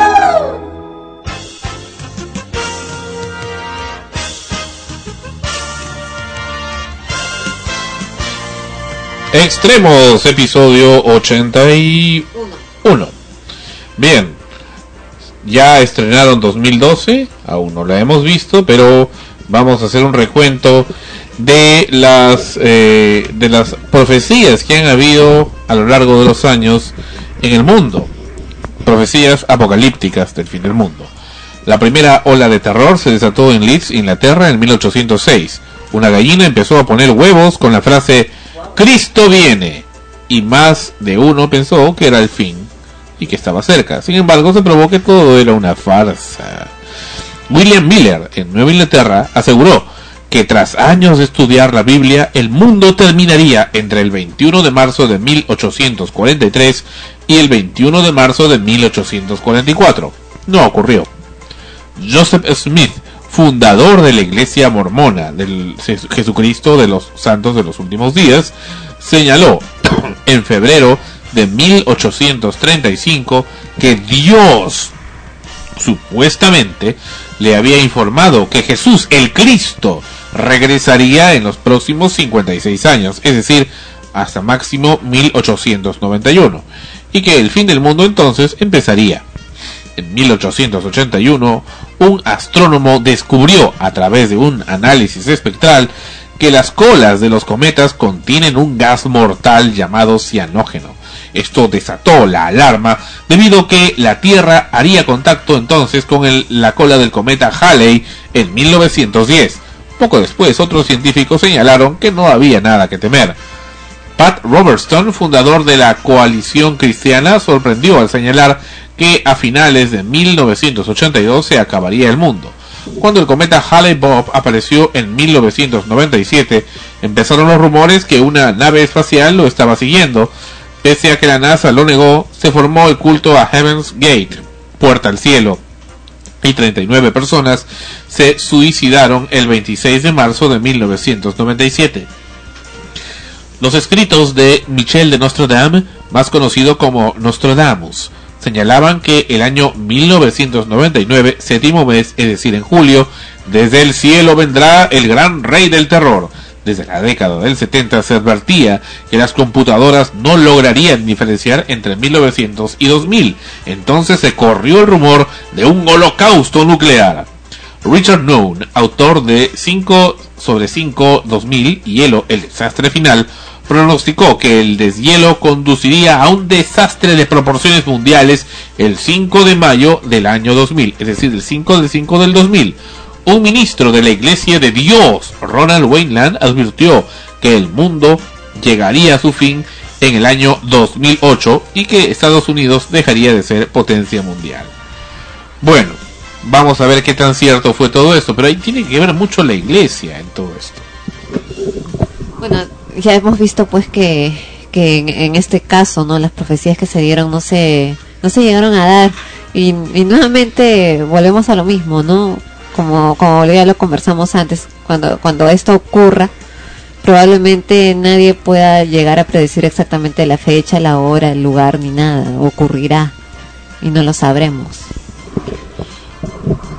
Claro, y además, este, ¿por qué tener que siempre estar, este, eh, a veces lo siento yo como que jugándose con esto, ¿no? Porque estamos tratando con gente que también a veces es, es muy susceptible, como por ejemplo son los niños, ¿no? Quienes se toman muy en serio esto y a veces ya, este, esto se mete tanto en su cabeza que dejan de hacer cosas porque dicen, no, pero ¿para qué? Si yo me voy a morir el 2012, no voy a vivir mucho tiempo, voy a tener tantos años y ya no voy a existir.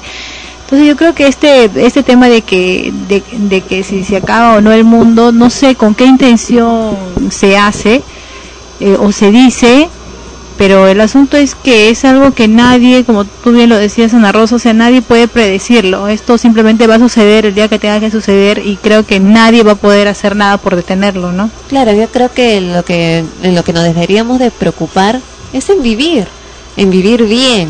Si es que nos preocupáramos por eso, por disfrutar la vida sanamente, con amor, con cariño, con alegría, incluso esas probabilidades de, de, un fin del mundo, por ejemplo, también hablan pues de que el, el agua se está escaseando y que de pronto nos vamos a quedar sin agua y vamos a morir, también sería algo que, que, que si es que esa posibilidad parte de la naturaleza se pudiera dar, se podría retrasar porque todos tendríamos conciencia de lo que hacemos, de cómo usamos las cosas, de cómo vivimos. Pero si nos estamos preocupando todo el tiempo con que ya va a venir el fin del mundo, Estamos muriendo en vida. No, Claro, no, ¿no? aparte de eso que siempre, o sea, muertos, o sea, entonces. siempre, siempre, siempre salen, este, comentarios referentes a ese tema. Yo no sé cuál es la intención, cuál, Comercial. cuál, cuál es la idea, no de que todo el tiempo siempre, ya para tal fecha es el fin del mundo. O sea, siempre, es, siempre una están- cuestión, es una cuestión comercial, porque vemos también grupos fanáticos que hablan del, del fin del mundo, que hace un tiempo recuerdo decían que era el- en el 2000,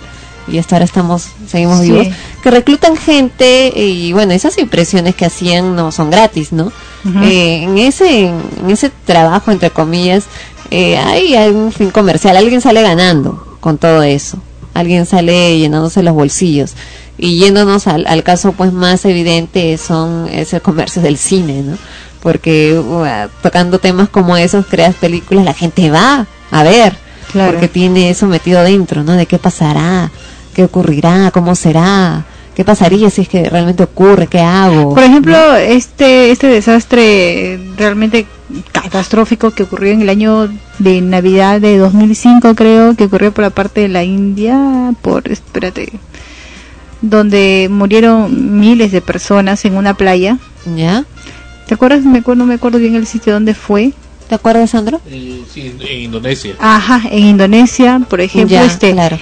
nadie, o sea, nadie lo, nadie lo predijo, nadie Claro, lo supo. nadie Y eso que, que la gente encargada en el estudio de fenómenos como el, este de las olas, este, este Claro, tipo sí, de sí. los este maremotos, ¿no? Que se- este ya lo sabían, pero sino que como Indonesia no estaba inscrita, creo, en este sistema de alarma, simplemente no no se pudo no se, no se le pudo- avisar, ¿no? Entonces por ahí que hubiesen tomado sus precauciones. Pero de todas maneras, cuando va a suceder una desgracia, la va a pasar y nadie lo sabe. O sea, Así- así es. simplemente ocurre y punto. Y si te tienes que morir, te mueres. Pues si no, no. Claro, incluso en, en, en los casos de los, precisamente los fenómenos naturales como los, los temblores, terremotos, eh, hay indicios que te pueden decir que probablemente en determinada zona, en determinado tiempo puede haber un, terremoto, un sismo, pero no te pueden decir exactamente cuándo. Ya los mismos expertos han dicho no se puede, no se puede. Claro, o sea, si es exactamente cierto, no se puede. Incluso ya, para estar más cerca, el- lo que ocurrió este año, el, que, el 15 de agosto, había tanta gente en Ica que estaba dentro de una iglesia, esa gente no sabía lo que iba a pasar y simplemente mucha gente murió enterrada. Claro. No, entonces el fin del mundo nadie lo sabe, nadie sabe quién, o sea, cuándo va a ser o qué día, ¿no? Y ya pues de una vez mejor este demos mensajes de vida, que la gente siga luchando por vivir como sea este cuidando el ambiente, no el medio ambiente, cuidando de repente este el consumo del agua, de la energía eléctrica, es una manera de, de decir, oye, sabes que quieres vivir más, entonces ayuda, ¿no? De esta manera. Claro, quizás una, un resultado positivo de, de una producción, por ejemplo, audiovisual, respecto al fin del mundo, que tenga que ver con, con ello, ¿no? Con la falta de agua, eh, con, con cuestiones de ese, de ese tipo que, que está en las manos del hombre poder cuidar. Claro. Quizás el, el- lo positivo podría ser que, que a, a muchos les abran los ojos, los hagan reflexionar y también, en cierta forma, un cambio de actitud en, frente a eso, ¿no? Pero bueno, la mayor la, la mayor de las veces que, que vemos una película referente al fin del mundo se enfocan pues más en el drama, ¿no? La catástrofe, ya eh, todos mueren y el miedo, ¿no? Por ejemplo, se apela a eso por una cuestión pues básicamente comercial, ¿no? Marquetera. Sí, pero ahora, ahora yo te digo, hay gente sensible que de repente ya vio esa película, o sea, ya se mató, pero nadie sabe. Así como ahorita acaba de, de mencionar Sandro, esa gente que se asustó y simplemente se mató. Y mira, no hasta ahorita, o sea, esa gente si no se hubiese matado por tremenda noticia, simplemente hasta ahorita hubiese estado viva, ¿no? Sí, pues. Pero no. Volvemos, volvemos, volvemos con extremos y ya se está acercando Fonchi con sus acertados y muy esperados comentarios. Regresamos, regresamos con extremos. Este es Stevie Wonder. I just go to say I love you. No New Year's Day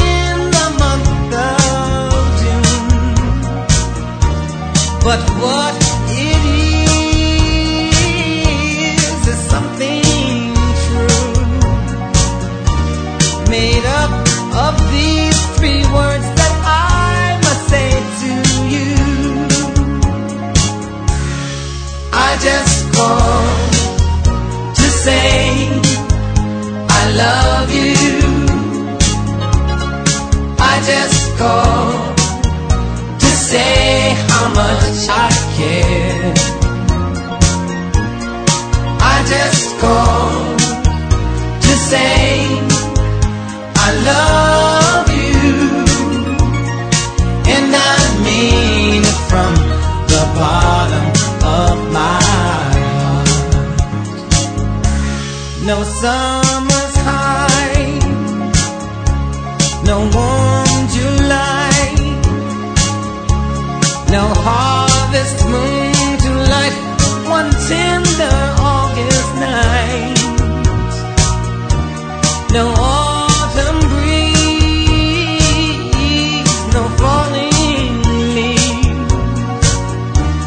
not even time for birds to fly to southern sky. No Libra sun, no Halloween, no giving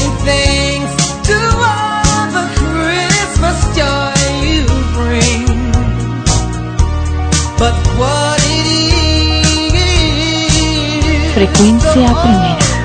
Sol, comunicación más allá de los sentidos.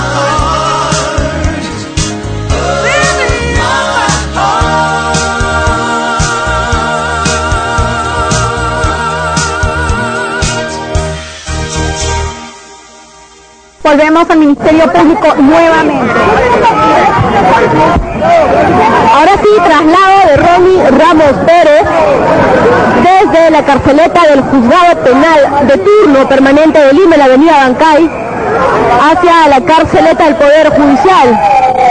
Hay algunas personas que se han acercado aquí, transeúntes y gente que trabaja por acá, quienes están eh, gritándole algunas cosas se va en una unidad del INPE.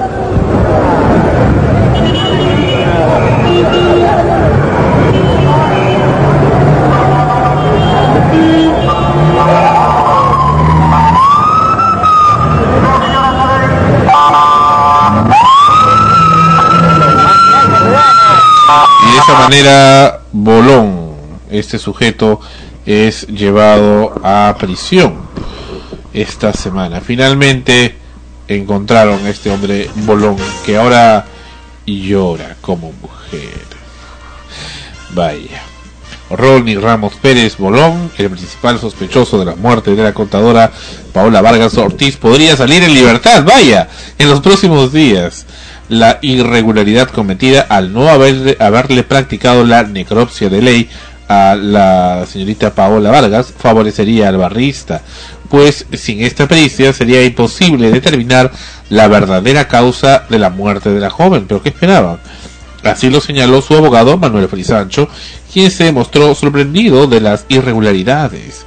Tras conocer la denuncia fiscal hacia, hacia el médico eh, Miguel Flores Mena, quien habría omitido esta diligencia de ley. Wow. Si no hay protocolo de necropsia, no hay nexo causal de homicidio. Encima, la muchacha ha sido cremada. ¿Cómo culpar a mi defendido si no se puede probar si la joven murió a causa de la caída? Argumentó Frisancho. El abogado denunció además que el doctor Flores labora en una clínica donde el padre de Paola Vargas es el director. No especificó en cuál. Pedirá libertad. Frisancho señaló que su despacho viene analizando la orden de detención en contra de Bolón. En ese sentido, adelantó que apelará a esta y planteará una solicitud ante el juez para variar la prisión efectiva por una orden de comparecencia. La defensa pediría que se descarte el delito de homicidio calificado al no poder probar la verdadera causa de la muerte. En este caso, señala el abogado, solo sería juzgado por los delitos de tentativa de hurto y contra la tranquilidad pública. Es decir, juez de paz. Y ya acá en extremos ya conocemos cómo trabajan los jueces de paz, como este caso de esta corrupta jueza de paz del juzgado de paz letrado de Barranco Miraflores que dice que no importa que haya daño a la salud de terceros, prima el derecho de una mujer a dañar la salud con su el ruido de su alarma. Eso, el hecho que haya daño, que esté probado, eso no tiene nada que ver. La señora tiene derecho a seguir hacer todos los ruidos que se le antoje. O sea, ¿qué tal marisco esta gente? Por el momento, Bolón estaría alojado en la zona de prevención del penal Miguel Castro Castro hasta que sea ubicado en un pabellón. Eso ocurriría en dos semanas aproximadamente. Frisancho aseguró que la dirección del establecimiento penitenciario le ha brindado las garantías de seguridad para evitar que sea atacado por otros barristas también recluidos. Y aquí la gente dice, ¿quién está detrás de todo esto? ¿Quién le paga al abogado de Bolón? ¿Tanto dinero tiene Bolón producto de la droga? Respondan. Corruptos del Poder Judicial, leyes mal dadas. ¿Qué les enseñan en la universidad? Si vamos a lo profundo del tema, este abogadito de Bolón tiene razón. ¿Qué podredumbre hay en el Perú? Todo hecho de forma, de forma improvisada. ¿Con qué cara estos jueces juzgan a los ciudadanos si ellos son los más corruptos? Esto sí que es terrible. Ya limpiaremos este poder judicial y aclararemos los juicios. Se necesita nueva sangre, etcétera, etcétera, etcétera. Pues bien, ¿por qué se produjo esta irregularidad en el caso de la necropsia? Da, da que da a pensar como que ya estuviera ya todo ya preparado, ¿no? O sea, me da a pensar y dónde queda la muerte de esta chica y este tipo y sobre todo los cómplices de este delincuente bolón están quedando han sido liberados no o sea qué tipo de ley existe en este país dios mío Eso era lo que lo que comentábamos este episodios atrás cuando esto ya eh, cuando había ocurrido el, el hecho y se estaba denunciando que esto era lo que iba a pasar pues no o sea la eh, la consigna era atrapar al o sea buscar a, a algún responsable y ya se encontró y es bolón y bueno ya se acabó el asunto la cabeza de turco Claro, o sea, eso, o sea, ya, ya, ya se acabó el tema, pero el tema en fondo no es solamente atrapar a, Bola- a- a Bolón, porque él solo no es el que hace todos los demanes, el que mata gente, el que roba. Creo que es parte, es, de- que es todo. parte de, pero en realidad es mucha gente involucrada acá. Entonces, este, no, no sigamos, este, solamente tratando de, o sea, ponernos la venda a los ojos o, o simplemente pasar piola, ya diciendo que ya que está, ya lo atrapamos, sí, felicitaciones a los policías, abrazos, uh, qué tal, qué tal labor, y el resto. Además que no, no queda ahí nada más la cosa, pues, ¿no? O sea, en estos momentos, a, pesar de, lo que también estás diciendo, Tania, que, que hay que seguir con el resto, eh, también sería bastante desagradable y decepcionante que saliera libre. Porque, como, como en mi opinión, no sé si estoy equivocada, pero creo que en parte tengo razón. Desde el momento en que este grupo de, de barristas subieron a este vehículo, ya son culpables de la muerte de esa joven. Porque Todos. fueron, provocaron esa muerte. provocaron que, que, que ya entraban a provocar que en ese lugar hubiera una desgracia. Ahora, la, ahora otra cosa también que, que estaba viendo era si la señorita pedía al conductor del, de la cúster que se detuviera, ¿por qué no se detuvo? Ajá. O sea, ¿por qué no trató ese señor de ponerse en un, un lugar donde donde podrían salir todas las personas que no tenían nada que ver a, a- a- por sus vidas, ¿no? Eh, ¿Por qué siguió, siguió a toda velocidad? O sea, no entiendo. Claro, en- yo supongo que deben haber estado en pánico todos los que estaban ahí. Supongo. Supongo que deben haber estado ah, entrado en pánico todos los que estaban ahí en el vehículo, tanto pasajeros como chofer, cobrador. Y, y bueno, ahí evidentemente es una cuestión de criterio que fallaron olímpicamente de no parar, de no hacer bajar a la gente, pero también hay que ver cómo estarían adentro, ¿no? Ahora ya estaba cometiendo varias infracciones Sí. este este señor, con la puerta abierta y, y- y el vehículo en movimiento y a una velocidad más o menos Claro, pero o sea, yo te digo, si tú estás, si tú eres conductor de un carro y entra y gente y entra gente que está ahí que se desespera, está que se pelea, está que se pega, mi reacción sería parar y me bajo.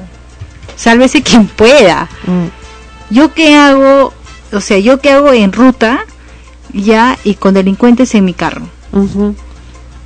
¿Qué hago? Habría que preguntarles a ellos, habría que preguntarles en general a los choferes cómo es la situación cuando esto ocurre, ¿no? Uno de los testigos, porque hay testigos, o sea, acá el, el problema acá es que se, se- que como no se hizo la necropsia no se puede asegurar si es que la muerte, o sea, ya la muerte física ya se oca- fue ocasionada por, por, por la caída. Ahora, porque lo- pueden decir, no, no, tenía un aneurisma o cualquier cosa, ¿no? Lo triste también es que es que ella es- ha sido cremada, o sea, si hubiese sido forma, enterrada normal, lo saca y lo vuelve a Claro, no, no hay pues. forma de hacerlo. No hay cómo. Uno de los testigos del vehículo eh, comentó que estaba dentro del vehículo y que cuando subió esta, esta gente, eh, o sea, se quedaron en shock, o sea, no sabían qué hacer y a él le cayó un golpe de frente en la cabeza. O sea, de frente fueron y, y le metieron un golpe al hombre. Y él eh, no se podía defender, o sea, no iba a poder defenderse, se, se tiró debajo del asiento, como muchos se tiraron debajo del asiento, porque estaban en mancha con, con, con palos, ¿no? Con cosas para golpear.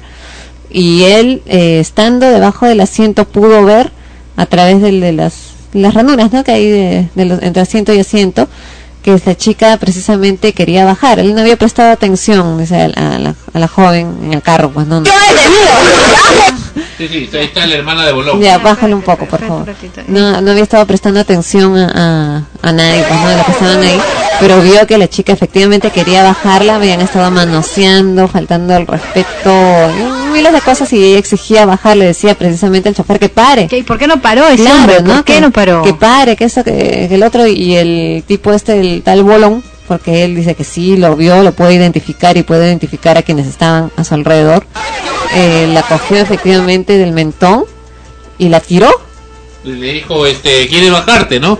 Ya, puta de mierda, así le dijo. Y ahora te bajas, y plaj, desde el mentón y la tiró a la, a la calle. Claro, y la tiró. O sea, hay testigos que han visto que la tiró. ¿Y qué dijo lo que Sandro dijo? Ajá. Ya, y este, otro, otro eh, transeúnte, en ese caso, bueno, que no, no, estaba, estaba en, en otro vehículo, que llegaba por la zona del Jockey Plaza. Ya llegó, o sea, eh, cuando la chica ya estaba tirada en, en el piso, pues, ¿no? Con los ojos abiertos y botando sangre. Ya. Y pudo ver cómo le estaban robando.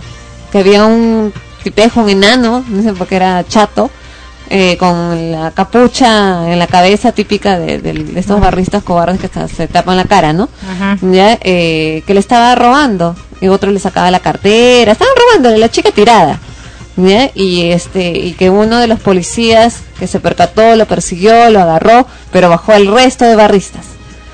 Probablemente para intimidarlo atacarlo también y hacer que lo suelten. Ya eso no vio el testigo. Este pasó porque el carro pasaba ya y ya estaban llegando bueno los bomberos una ocasión así ¿no? y esos se iban no pero vio pues como o sea encima que estaba tirada en el en ahí que pr- prácticamente tú podías deducir incluso que ya estaba muerta si si la veías así pues Ni no siquiera tuvieron miedo de acercarse a una persona que pudieron haberla matado. Claro.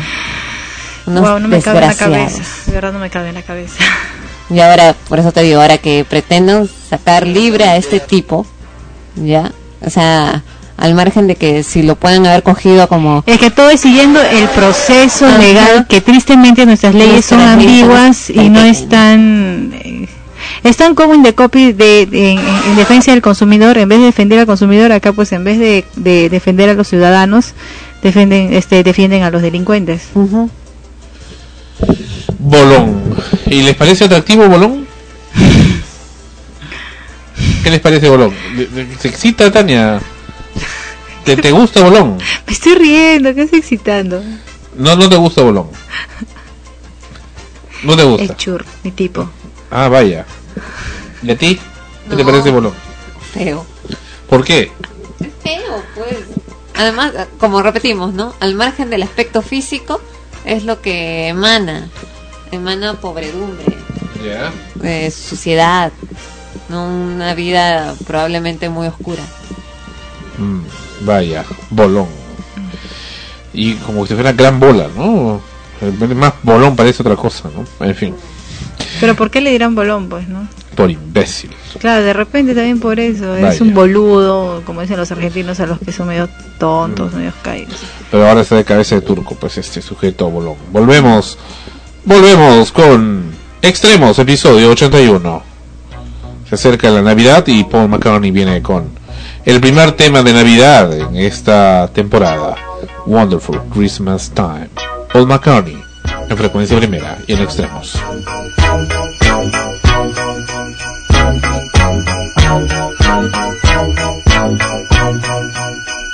The mood is right, the spirit's up. We're here tonight, and that's enough. Simply having a wonderful Christmas time. Simply having a wonderful Christmas time. The party's on, the feeling's here. That only comes this time of year. Simply having a wonderful Christmas time. Simply having a comunicación allá Christmas time. The choir of children sing their song.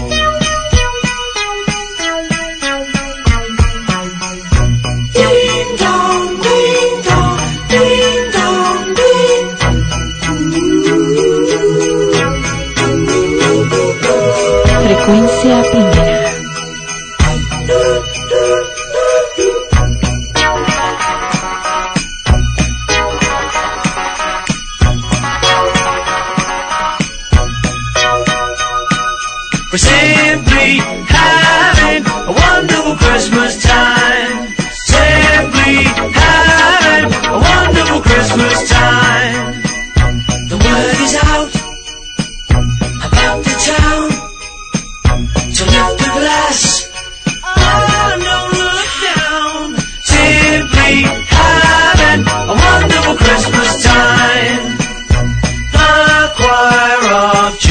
children sing their song. They practiced all year long. Ding dong, ding dong, ding dong, ding dong, ding dong, ding dong, ding dong, dong, dong. The party's on, the spirit's up. We're here tonight, and that's enough. Simply having wonderful Christmas time. We're simply having a wonderful Christmas time.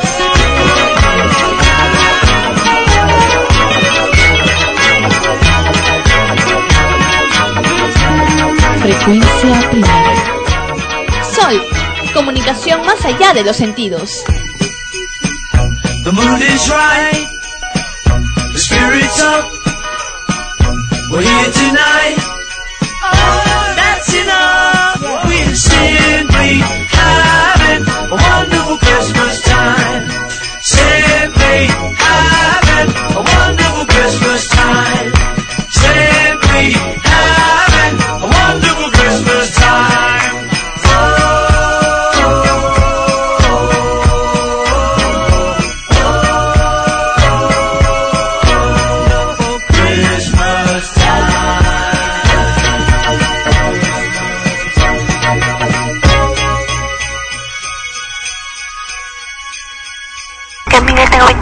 vivo en la Molina, sector telefónico contigo, méteme tu pene en mi, mi puto. Ay, ay. Hola, soy Alejandro y me encantaría lamerte el ano. Hola, dime cómo me lo meterías. Solo dímelo, cómo entraría. Me llamo Teresa Cielo Mena Paola, tengo 14 años y quiero chupar la mundial.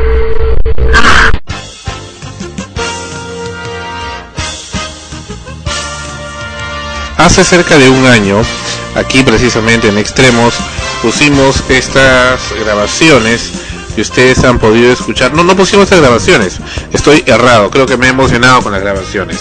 Lo que pusimos fue el contacto que hizo Tania, Melissa creo que estaba todavía, no, no estuvo, no vino ese día, sí vino, ¿no? Pero estuvo, estuvo aplaudiendo nada más. Pero la, la valiente fue Tania, que aquí está presente casi un año después, o un año después me parece, y eh, dejó también su mensaje, no como lo que hemos escuchado, pero participó en ese sistema telefónico de Engánchate. Y aquí han sido cuatro los más saltantes que hemos seleccionado y que nuestro amigo Fonchi ha escuchado también y nos va a dar su comentario después de la semana, dos semanas, porque la semana pasada no estuvo con nosotros debido a problemas de fuerza mayor. Bienvenido Fonchi a Extremos nuevamente. ¿Cómo estás, Sandro? ¿Cómo están todos los que escuchan? Eh, efectivamente, tuve oportunidad de, de prestar atención a esos cuatro audios y me quedé eh, boquiabierto de, de mensajes que escuché, ¿no? Eh, entiendo que esto es propaganda o mensajes para, para conseguir. No, bueno, son, para- son mensajes que los mismos usuarios eh, dejan en el sistema de telefonía Engánchate, lo dice cualquier persona. Entonces, lo interesante eh, era cómo alguien eh, a través de este medio, también a través de internet, se quita eh, las inhibiciones y la careta y se muestra como quisiera ser, ¿no? Efectivamente, bueno, es el, el precio del anonimato, ¿no? Ajá. Eh, cuando tú logras eh, ocultar realmente quién eres, puedes eh, efectivamente sacar a reducir eh, lo mejor o lo peor de ti. Eh, acuérdense que hay mucha gente que usa el anonimato para ofrecer grandes ah, donaciones y ayuda humanitaria, así como también el anonimato sirve para ese otro extremo, ¿no? El, el hecho de, de- de sacar eh, deseos y sueños, pues, este, que realmente en caso de niños menores de edad van contra la ley y contra toda ética y moral. Pero ¿cuál es la ley del hombre en realidad? La que nosotros, las que nos imponen, la que nosotros sentimos.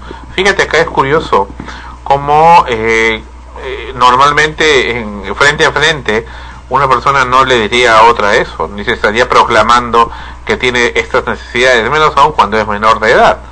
No, puede insinuarlo a lo mucho con miradas, con expresiones, eh, con vestimenta, pero no necesariamente lo dice en forma explícita, como en este caso de esos cuatro ejemplos que hemos eh, apreciado.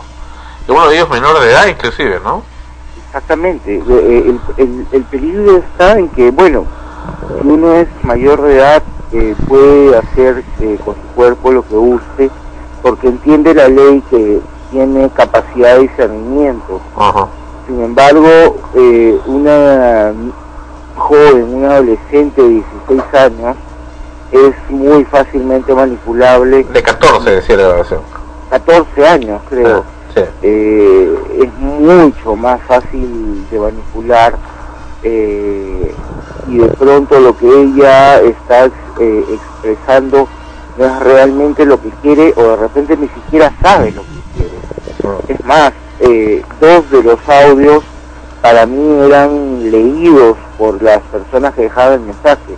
No era algo que les nacía, porque terminaban con un gemido como de placer y era algo evidentemente ficticio, algo evidentemente actuado. Claro.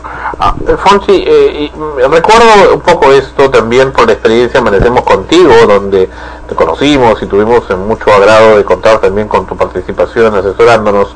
En esa experiencia Amanecemos Contigo en radio del, entre 1992 y 1996, muchos de los que integrábamos ese programa pues hacíamos personajes. Y no, no es que hacíamos la voz sino que nos sentíamos el personaje. Y es también una forma de, de poder ser otra persona u otra personalidad expresada o hacer nacer otra personalidad que normalmente en, la- en el mundo real por diferentes inhibiciones, diferentes situaciones no lo haríamos. Es correcto. Eh, dice Shakespeare que la vida es un teatro. No porque vivamos en un escenario, sino porque todos somos actores de diferentes personas en una misma. Eh, tenemos muchas caras eh, que escogemos de acuerdo a la situación y al momento. Eh, entonces, efectivamente, eh, Amanecemos Contigo fue una especie de sacacorchos, ¿no? De sacacaletas y podíamos permitir que la gente eh, se expresara de acuerdo al, a- al momento eh, que sentía y, y a lo que quería expresar. Eh, sin embargo, en este caso, cuando se habla de menores de edad, tenem- hay que tener un cuidado muy, muy, muy especial debido a la facilidad con la que estas personas pueden ser manipuladas. Es decir, eh, yo puedo, Sandro, contratar a una niña, una adolescente de 13 o 14 años de, de la sierra que venga a limpiar mi casa o a cuidar a mi madre que se enferma y aprovechar de hacer negocios eh, haciéndola dejar este tipo de mensajes o ofrecer este, ciertos servicios y pagarle por eso un montón de dinero y de pronto esta niña por una cuestión económica tenga que aceptar o quiera aceptar sin embargo por eso no podemos considerar de que ella ha tomado una decisión en, en su totalidad eh, dentro de sus cabales y maduramente ¿no? ¿Qué tanto crees que las personas nos guardamos eh, parte de nuestra personalidad para nosotros mismos o para otros momentos? ¿Qué tanto la personalidad cotidiana es el total de lo que mostramos? Eh, yo diría que un 40 o 30%. Todo lo demás es, ah, digamos, lo, lo que el espejo social requiere que nosotros actuemos o digamos. Es como el iceberg. Nosotros vemos solamente una puntita eh, de la persona. Todo lo demás, toda la gran masa del hielo está oculta debajo del mar. Correcto. y conocer esa parte es muy difícil. Mucha gente cree que, que porque convive o está casada o tiene una relación de pareja con, con otra persona durante años, ya la conoce y, y no llega a conocer más del 10 o el 12% de su verdadera, de su verdadero yo, ¿no? Eh, es esa la razón por la cual hay estadísticas que señalan que en una conversación de 10 minutos una persona por lo menos dice seis mentiras. es interesantísimo. Eh, ¿Por qué? Porque constantemente, Sandro, tenemos que lidiar entre nuestro mundo interno y el externo. Y muchas veces el mundo interno, recursos o competencias que nos da el mundo interno, es decir, lo, netamente humano, lo netamente real, no sirve o no nos alcanza para lidiar con el mundo externo. Y es de ahí donde tenemos que sacar caretas y posturas y, herramientas que nos permitan convivir y lograr objetivos en el mundo externo. ¿no? Como cuando se va a buscar un trabajo, ¿no? Mucha gente tiene se presenta con una careta, eh, pero en la realidad es otra, ¿no? es tan sencillo como eso, Sandro. Eh, una persona eh, escoge la actitud, la careta, el vestuario y además la historia que va a acompañarlo ante ciertas circunstancias. Yo soy una persona eh, con mi esposa, soy otra persona cuando estoy postulando un trabajo, soy otra persona cuando estoy jugando al fútbol, eh, sin que esto significa que, tenga múltiples personalidades.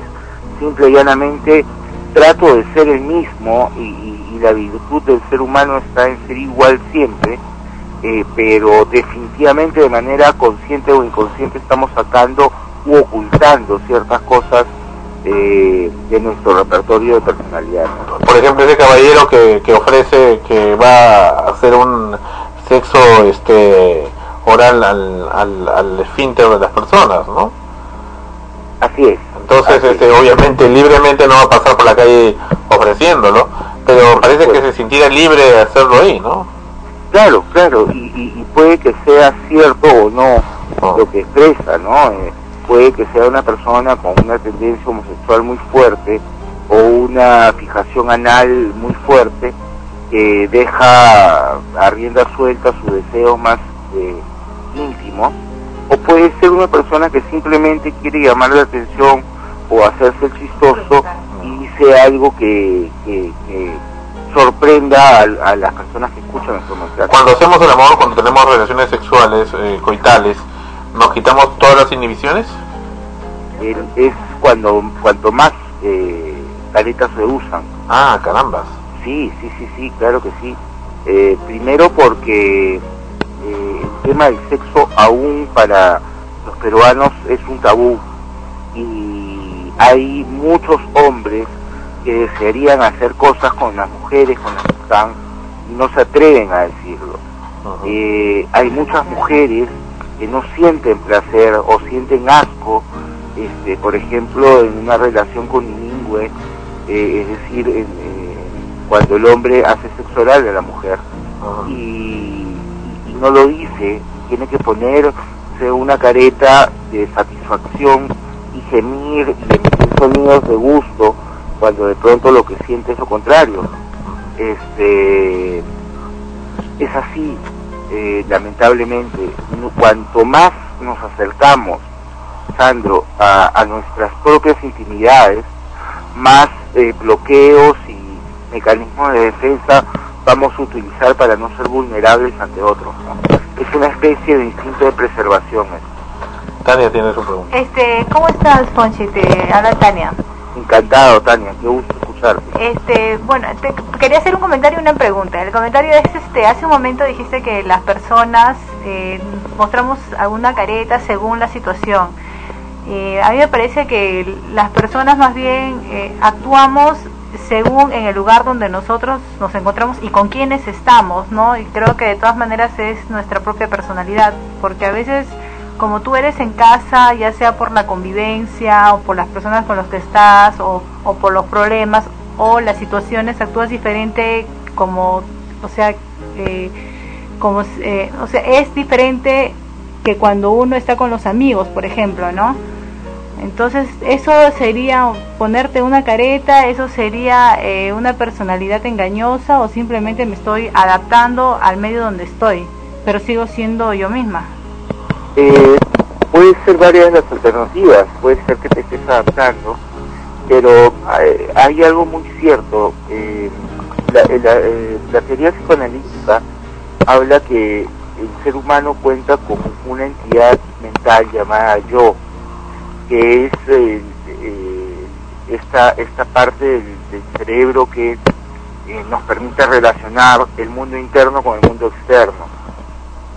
No existe una sola persona en el planeta que si se fuma eh, un cigarrillo de marihuana o bebe una cantidad considerable de alcohol, actúe igual. Bajo estos efectos que si no hubiese consumido nada.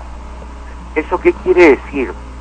Que todos, por eh, regla, no mostramos eh, con total honestidad quiénes somos porque solamente cuando se inhibe el ego, es decir, esta especie de vigilante que cuida que nosotros eh, est- estemos, digamos, a la par de la situación, de las personas, del evento, de, lo que está sucediendo, solamente cuando nosotros eh, eh, drogas o, alcohol, eh, es decir, efectos, eh, elementos inhibidores del ego, recién sale nuestro verdadero yo y es cuando nos atrevemos a acercarnos a la chica a la que siempre hemos querido besar y decirle, oye, encantas, me gustas, quiero estar contigo.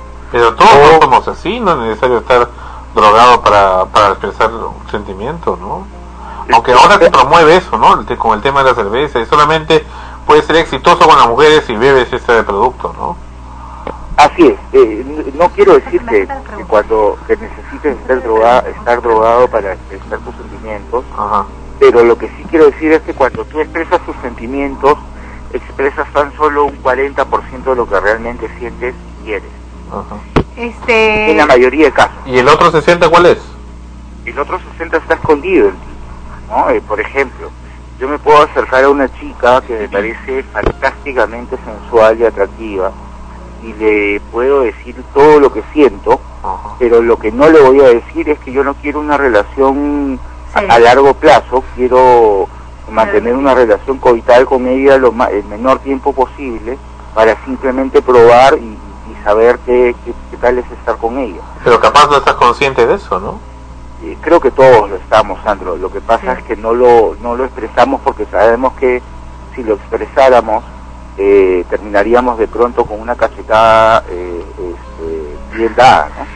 Este, Fonchi, la otra pregunta era, ¿por qué en, este tipo de, de líneas, no donde se permite entablar este, amistad, eh, la mayoría de gente, tanto adultos y hasta como, acaba- como acabamos de escuchar, adolescentes, recurren al tema del sexo? Parece como si esto fuese para los jovencitos algo, o sea, una, una, una actividad muy urgente. Yo me acuerdo que hace tiempo había también el tema del cruce telefónico. Entonces ahí la gente se encontraba igual, el, el, el este punto central o el, o el, o el tema era esto, el, el tema sexual. O sea, ¿por qué siempre se recurre al, al sexo? Porque al empezar entre adolescentes, porque es el día a día, ¿no? Es el despertar de las hormonas, es el de repente empezar a sentir placer al tocar ciertas zonas del cuerpo, es el abrir los ojos a, a un nuevo objeto eh, que llama la atención, que es el sexo opuesto o el mismo sexo en todo caso, eh, puede darse ambas cosas y eso se convierte en el centro de tu vida. Tu vida gira alrededor de ello. No te hablo de solo los adolescentes con actividad sexual muy este, eh, eh, muy cotidiana, muy activa, valga la redundancia. Me refiero a que todos nosotros, todos los que están en la cabina, el- quienes habla y todos los escuchas, en algún momento de nuestra vida el sexo ha sido el, el centro de atracción y de movimiento de todo nuestro universo personal. Eh, ¿Por qué? Porque es una ley de la naturaleza. Eh, simple y llanamente tú cuando eres un niño eh, sientes que todo gira alrededor tuyo. Cuando pasas a, la adolescencia tienes una urgencia y una necesidad por descubrir esto que nadie te puede explicar y que muy pocos padres se sientan a explicar a sus hijos y es por eso que en estos cruces famosos de, los ochentas o en estos mensajes anónimos de la actualidad ese es un tema muy recurrente y lo seguirá siendo por el resto de nuestros días. Pero este eh, po- podría decirse también que, que esto podría ser un recurso por personas que de alguna manera están buscando cierto afecto. No entiendo. Eh, por ejemplo, ¿no? Ya yo me siento sola y bueno, necesito que alguien me llame, o sea, necesito ser importante para alguien y, y la única este, manera de conseguirlo de repente es mandando un mensaje este, alusivo, eh, bueno, dando a entender que quiero algo con alguien, sea, que quiero tener sexo o algo referente, ¿no? Como hemos escuchado en las grabaciones. Claro, esa es una, una, una posibilidad de careta más de la que hablamos, ¿no? Puede tratarse de una niña sumamente tímida, sumamente introvertida, que se considera una niña fea, con un feo cuerpo, y que este, utiliza esta careta de hipersensualidad y, y de sexualidad salvaje al decir eh, que quiere sexo anal o que quiere, este, eh, qué sé yo, este, tener sexo oral con un hombre, eh, para llamar la atención y, y lograr el objetivo, ¿no? O sea, eh, este tema puede utilizarse de muchas maneras. Eh, ojo que una de las herramientas o, o de las armas más utilizadas en las relaciones de pareja es el sexo, ¿no? Eh, no solamente en la vida íntima, sino en la política, en la economía, en lo laboral, en lo social, etcétera. Eh, Pochi, ¿qué es, tal? es muy distinto que se presente una chica competente, eh, vestida moderadamente, digamos, regular, como regularmente se dice cualquier señorita, a que se presente una chica con un ex- unos exuberantes pechos, un este, escote que deja ver un poquito más allá de lo que este, la imaginación quisiera ver y, y eso definitivamente influye en el resultado de, de- de la, de- de la, de la dinámica social que se da entre estas dos chicas. Y la van a tratar diferente, obviamente. Por supuesto, por supuesto. Entonces las caretas nos sirven a diario. Es más, eh, quienes nos enseñan a utilizar caretas son nuestros padres, es la sociedad, ¿no? Nos dicen, oye, este, cuando estés jugando, tírate, ensúciate, eh, haz lo que quieras, pero cuando vayas a la iglesia tienes que estar bien decentito, eh, no puedes ensuciarte los zapatos, no puedes hablar lisuras, cuando salgas a la calle sí. Entonces ya nos están diciendo que dos personas distintas, ¿no? Eh, eh, en diferentes ambientes. Eso no quiere decir que estén inculcando la falsedad. Definitivamente hay ciertos cánones que seguir en lo que es la urbanidad y la buena manera, pero muchas personas entienden que esto sí es utilizar caras distintas para lograr objetivos distintos. Y entonces, ¿para qué ir a trabajar en terno, no? Eso, por ejemplo, es un, es un detalle absoluta y únicamente social, ¿no? Es una careta más. Es- y, es triste, Sandro, lo que te voy a contar, pero a mí me tratan, a mí me encanta andar en jean y en jeans que dan pena, o sea, rotos, eh, medio roídos, este, porque son jeans de, de toda la vida, de años, este, y polos, ¿no? Cuando yo voy así a un banco, se me trata de una manera distinta a que si me pongo un terno, una camisa y una corbata. Es lamentable, es absurdo, es patético, pero es así. Las caretas, llamemos al man- a la manera de vestir una careta, este, lamentablemente te ayuda para lograr ciertos objetivos. Tienes mayor respeto, mayor celeridad, eh, eh, mayor preocupación de parte de la persona que te va a atender. Volvemos un momento con Fonchi en Extremos, episodio 81. Esta es Frecuencia Primera RTVN. Continuamos con Extremos. Juanchi, ¿qué tal? Eh, una consulta. Hablando de las caretas, ¿hasta qué punto es normal, está dentro de, de- de lo normal, el usar caretas y cuándo se cruza la, la línea a, a lo anormal, es decir, ya a lo patológico o dañino para una persona? Eh, Ana Rosa, ¿cierto? Sí. Ana Rosa, un favor, no no te estoy escuchando con- con- eh, muy bien. nuevamente. ¿Podrías repetir la última parte? ¿Hasta qué punto es normal me decías usar caretas y hasta, y ahí- hasta ahí te escuché? Claro, eh, eh, me refiero a en qué momento se cruza la línea y esto pasa a convertirse en algo patológico eh, y dañino evidentemente para la persona y quizás para los que lo rodean. Claro, claro, eh, definitivamente eh, la línea que separa lo normal de lo anormal, lo saludable lo patológico es muy delgada. ¿no?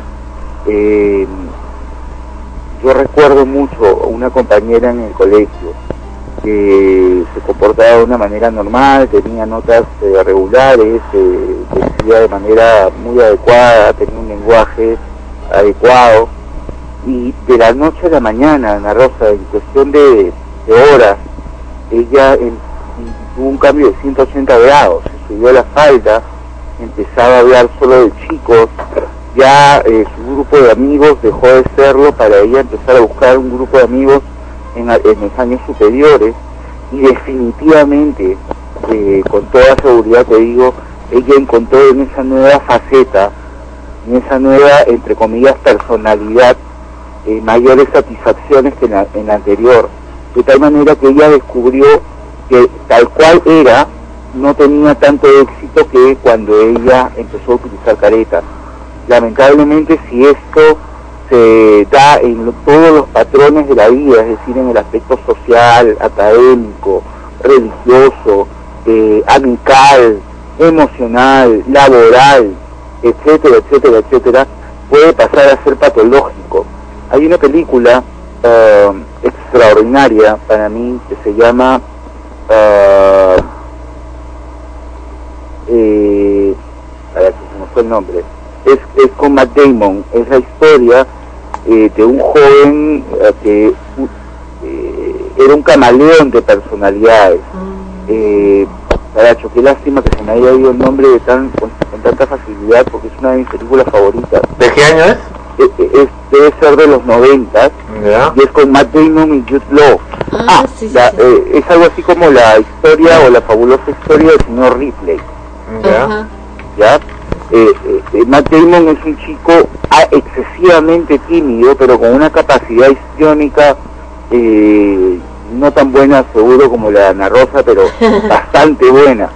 Y este chico, eh, pobre además, visita Europa eh, con dinero, con- no recuerdo con qué dinero, pero logra llegar a Europa, conoce a este chico Jude Law, que era un gigoló, un chico con mucho éxito, y este chico adopta todas las posturas y le empieza a ir tan bien que pasa de lo normal de imitar ciertos cánones de conducta, porque tú, Sandro, Ana Rosa, Tania y yo imitamos eh, ciertas cosas que admiramos en otras personas, él deja de, de admirar ciertas cosas e imitarlas para ya formar, que formen parte de su nueva personalidad y termina matando a este chico que se había convertido en su mejor amigo, Law.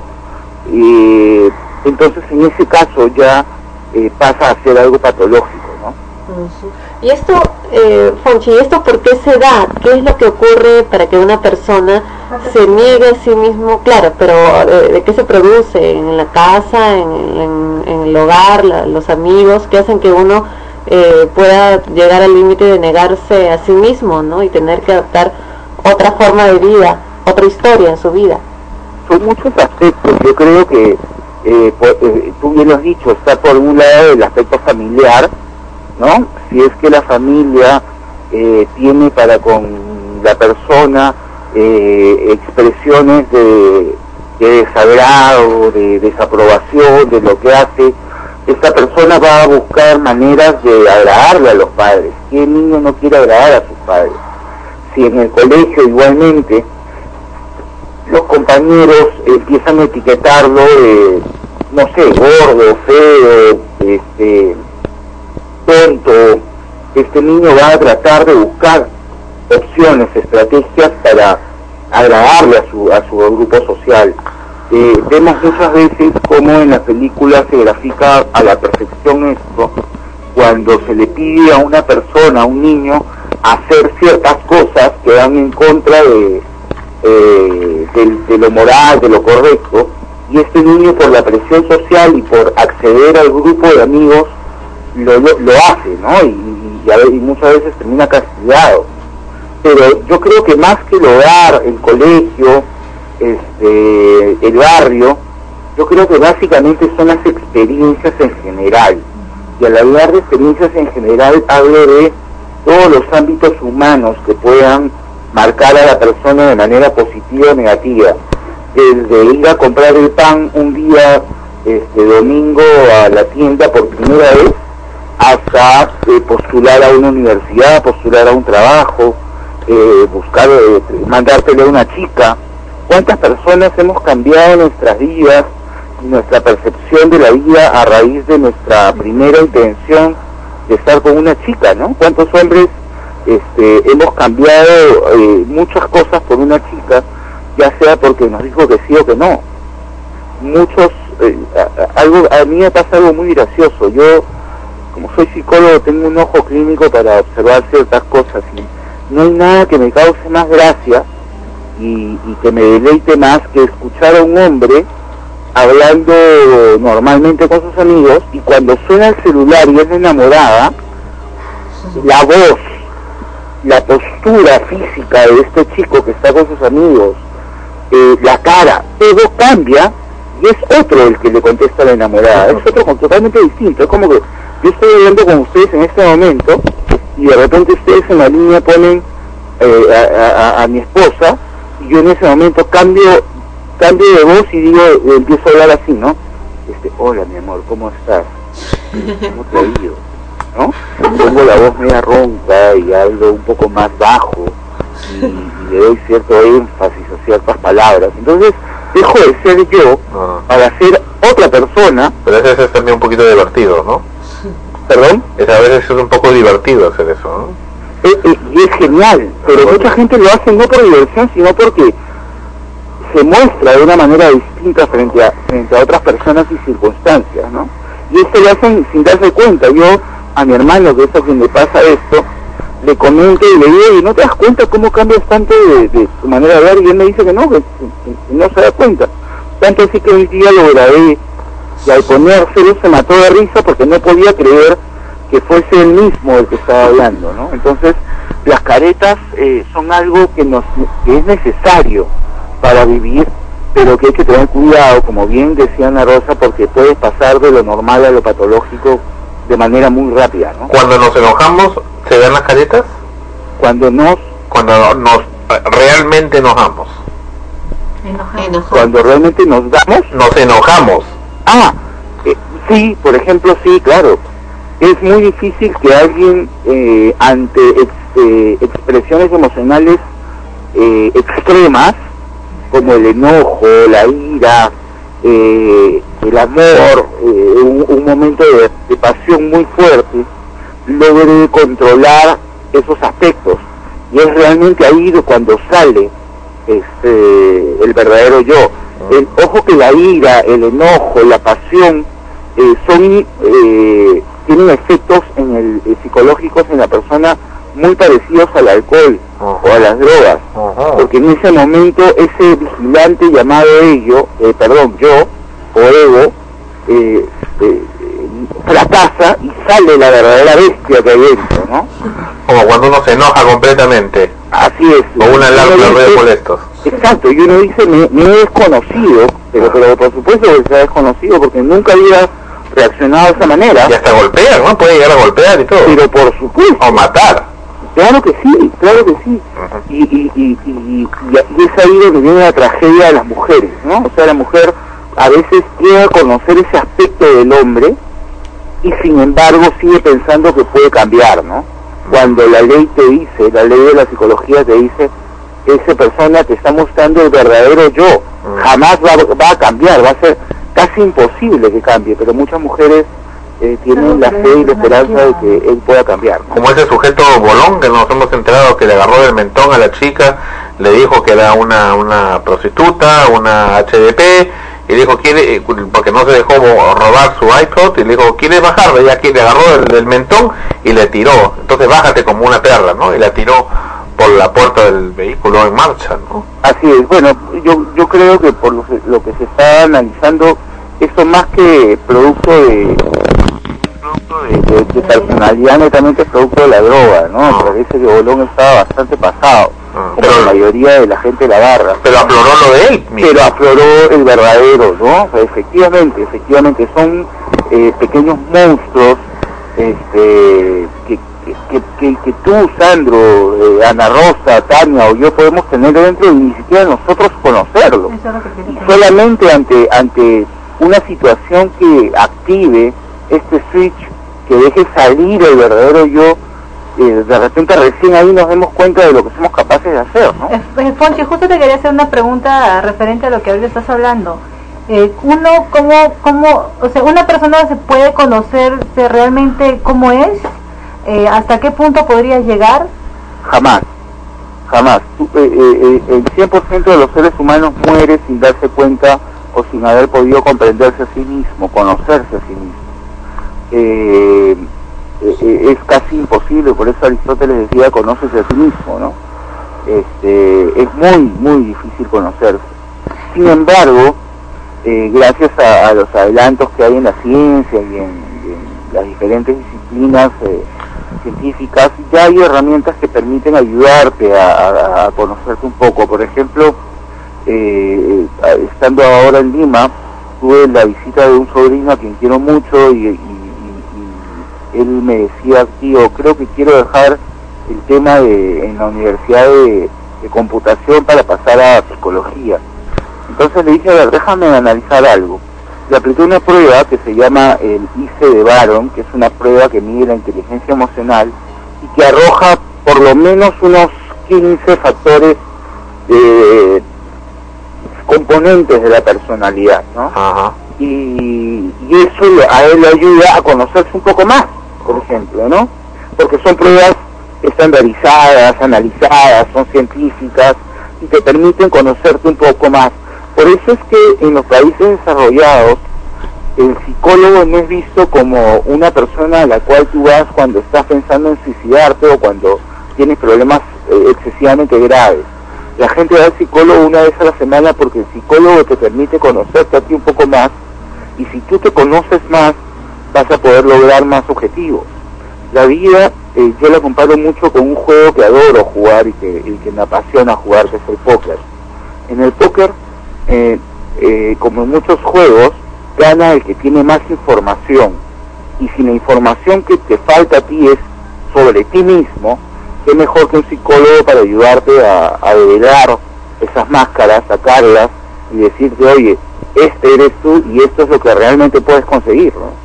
Y, y los, por ejemplo, este, a veces cuando uno está en, en, algunas circunstancias, hay pensamientos que se nos vienen a la cabeza. Esos pensamientos podrían ser de repente, o sea, podrían darnos de repente algún indicio de lo que uno podría ser capaz de hacer en un futuro o, o, en, o en alguna situación determinada. Eh, no, no necesariamente, porque el, pensa- el pensamiento es la expresión más rudimentaria del ser humano. O sea, el pensamiento simple y llanamente aparece. Lo que viene a continuación es lo que nos puede definir qué vamos a hacer en el futuro, ¿no? Por ejemplo, lo primero que se me puede ocurrir a mí al llegar a casa y ver, encontrar la carta de, de un hombre para mi esposa, en donde aparentemente hay una relación eh, extramatrimonial entre ella y él, mi primer pensamiento es yo lo mato, ¿no? Eso no quiere decir que voy a ser un asesino el resto de mi vida o que sea un asesino en potencia. Inmediatamente, eh, acto seguido del pensamiento viene la, la razón, ¿no? Y, tú analizas eh, los pros, los contras, lo correcto y lo incorrecto de lo que estás pensando y empiezas a eh, generar diversas este, estrategias o, o posibilidades de solución. Eh, esas estrategias o posibilidades de solución sí son las que van a definir cómo vas a hacer el resto de tu vida y, cómo te vas a comportar por lo general. Correcto. Muchas gracias, Fonchi, por estar con nosotros en esta ocasión, como cada, como cada semana.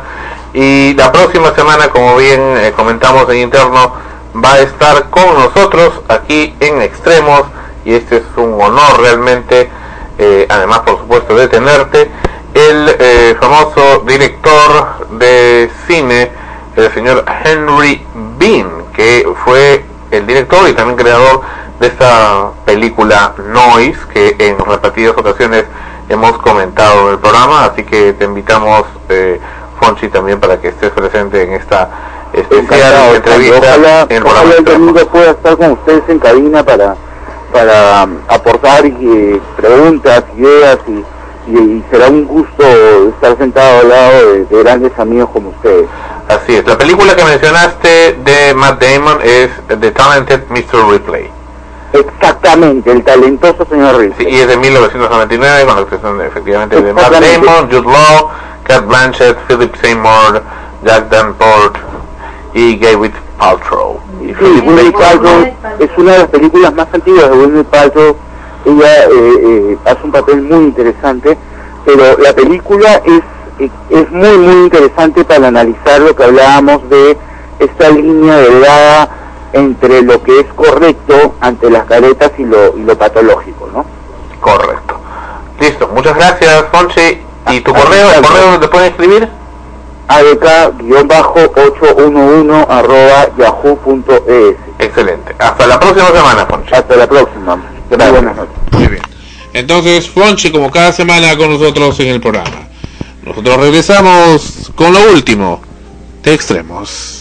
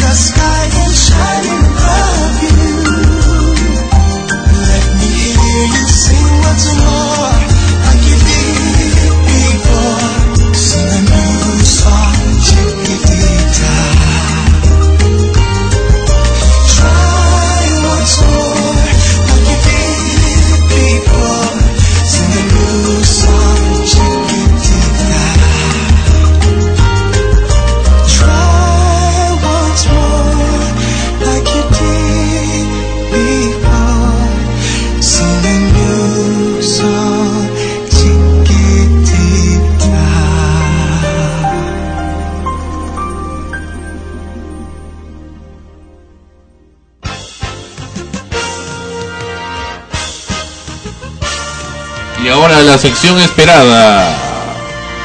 Rinocerontes y cebras. Ah, no. Estamos con Ana Rosa y sus estrenos. Bien, estamos precisamente con las obras de teatro que se están presentando aquí en Lima, Perú, y que, eh, bueno, por las fechas, estas se van a presentar durante el mes de noviembre y algunas hasta aproximadamente la mediados de diciembre. Es decir, que estamos hablando casi de las Sol. últimas obras de teatro que se van a presentar en Lima. Para niños tenemos todavía eh, María Julia y el árbol gallinero. que Se presentan en el Teatro del Centro Cultural de la Pontificia Universidad Católica del Perú, en Camino Real 1075 San Isidro, todos los sábados y domingos a las 16 horas. De igual manera tenemos incierto concierto en el Teatro de la Plaza Isil en Larcomar, Miraflores, sábados y domingos a las 16 horas. Y por supuesto tenemos El Rey León, que ya fue estrenada la semana anterior, eh, que también se está presentando los sábados y domingos a las 16 horas en el Teatro de Cámara, en el Parque Óvalo Boyar 315 San Isidro, a espaldas del ex altura de la cuadra 28 de la avenida Arequipa Con las actuaciones de con las actuaciones de quien les habla, de Alfonso Pagaza, Perdón, no, no escuché bien. Alfonso Pagaza, Luis Moreno, Carlos Fernández, uf, bueno, no tengo acá la lista de todos los, acá, acá, acá la tengo, acá, si no me equivoco está acá. Alfonso Pagaza como el rinoceronte. Carlos Fernández, Barbara, Nilton Monsalve, Jennifer Díaz, Víctor Canchasto, eh, Juan Manuel del Mar, Patricia Briseño, Paul Torres, Alfonso Pagaza, Luis Miguel Moreno y quien les habla, Ana. Rosa Liendo. Efectivamente, él hace el, el personaje de del rinoceronte. De, Y Ana Rosa es la hiena. Yo soy la llena. Eh, está muy muy bonita la obra. Hoy tuvimos una excelente función con, con una sala bastante llena, bastante concurrida, que esperamos que, que se mantenga y siga aumentando en, en el resto de las semanas, ¿no? Para adultos tenemos Caricias, que se presentan en el Teatro de la Alianza Francesa en la Avenida Arequipa 4595 Miraflores de jueves a lunes a las 20 horas. Aviones de papel en el Teatro Británico. Bellavista 527 Miraflores. Van de mar los martes, los martes, solamente los martes de noviembre a las 20 horas.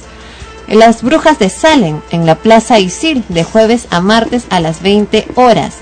Sírvase un payaso va solo los días miércoles a las 21 horas en el Teatro Julieta, pasaje Porta 132 Miraflores.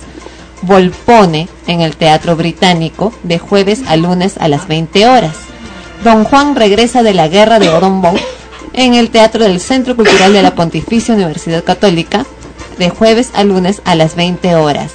La Chunga de Mario Vargas Llosa en el Teatro Mario Vargas Llosa de la Biblioteca Nacional del Perú en San Borja de jueves a domingo a las 20 horas. Y Cabaret en el Teatro Marzano de jueves a lunes a las 20 horas. Eh, cine, ahora sí tenemos los estrenos que se han precisamente eh, de las películas que se han estrenado esta semana en el cine, El matrimonio de Lorna. Lorna, una joven albanesa residente en Bélgica, aspira a comprar un bar con su novio Sokol. Para ello se asocia con Fabio, un mafioso de poca monta. Fabio ha, organizado un matrimonio de conveniencia entre Claudi y ella para que así pueda obtener la nacionalidad. Según el plan de este, Lorna debería casarse más tarde con un delincuente ruso que también pretende adquirir, la nacionalidad belga. Pero para que este segundo matrimonio sea posible, Fabio planea asesinar a Claudio. ¿Permanecerá Lorna en silencio? Es la pregunta que tienen que develar viéndola. Y el estreno esperado 2012. Como el calendario maya predice, el mundo se acaba en el año 2012, con desastres naturales como erupciones volcánicas, tifones y glaciares inundando el planeta. Nunca antes una fecha en la historia ha sido tan importante para tantas culturas, religiones, científicos y gobiernos. 2012 es una aventura épica sobre un cataclismo global que provoca el fin del mundo y cuenta la heroica lucha de los sobrevivientes. Esas han sido las dos únicas películas que se han estrenado esta semana en cine, además de las que ya hemos mencionado la semana anterior, y las obras de teatro que se presentan en Lima, ya lo saben, hasta mediados de diciembre. Algunas días ya terminan en este mes de noviembre, como Cabaret, por ejemplo, así que apresúrense en ir a verlas. Bien, y aquí tenemos la fotografía de un murciélago. Mira, este murciélago, esta es la mascota de Jem. Mm, ¿Cómo se llama? Se llama Sandro. No, ¿cómo, cómo se llama? Es un murciélago este de Loreto que ya empezó en Senasa a hacer la mm, captura y eliminación de estos animalitos que parece que han estado eh, mordiendo a animales. Pero también lo interesante y sorprendente es la ballena que permaneció hoy atrapada en la playa Sequión en Ica, Perú, en la región, en la provincia de Pisco, eh, tras seis horas de arduo trabajo. Personal de la Reserva Nacional de Paracas, pescadores artesanales del puerto de Pisco, pobladores y hasta algunos turistas lograron salvar la vida de la ballena que quedó varada esta mañana en la playa Sequión en la región Ica Sur. Uno de los primeros pasos para salvarle la vida fue hidratar al mamífero que mide aproximadamente 6 metros y es de la especie enana. El jefe de la Reserva Nacional, Oscar García Tello, agradeció a las personas que se sumaron a las acciones y rescate y por el noble gesto de salvar al mamífero que finalmente retornó a las aguas del mar de Pisco Ica. Cabe resaltar que estos animales son denominados mamíferos pues tienen sangre caliente, respiran aire a través de los pulmones y dan luz a sus dan a luz a sus crías a las cuales alimentan con leche producida en las glándulas mamarias de la madre ballena. ¿Qué les parece? Mira esta ballena, o sea que hay ballenas también en el mar de Lima, no sabía esto. No, no, o sea, no, no parece ballena, pero no le veo su formita. No le tomo bien la foto. Yo sí he visto en, en- vimos en Máncora hace algunos años, pero esta ballena sí, bueno, ahora está en Ica. No sabemos si viene del sur o ha venido hasta del, del norte. Bueno, otro detalle muy que sí tenemos que criticar antes de irnos y cerrar el programa es la web de Radio Programas de RPP para variar. Escribe, Chile rechaza pasividad, entre comillas, ante impasse con Perú por espionaje. Pero resulta que la palabra impasse no existe.